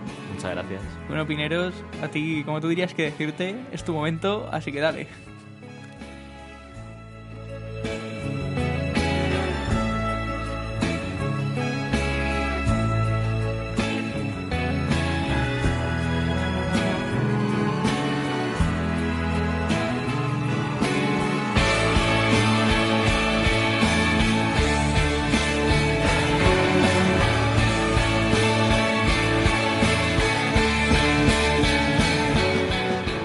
Elige vida. Elige cine. Elige Filmaníacos. Buenas tardes.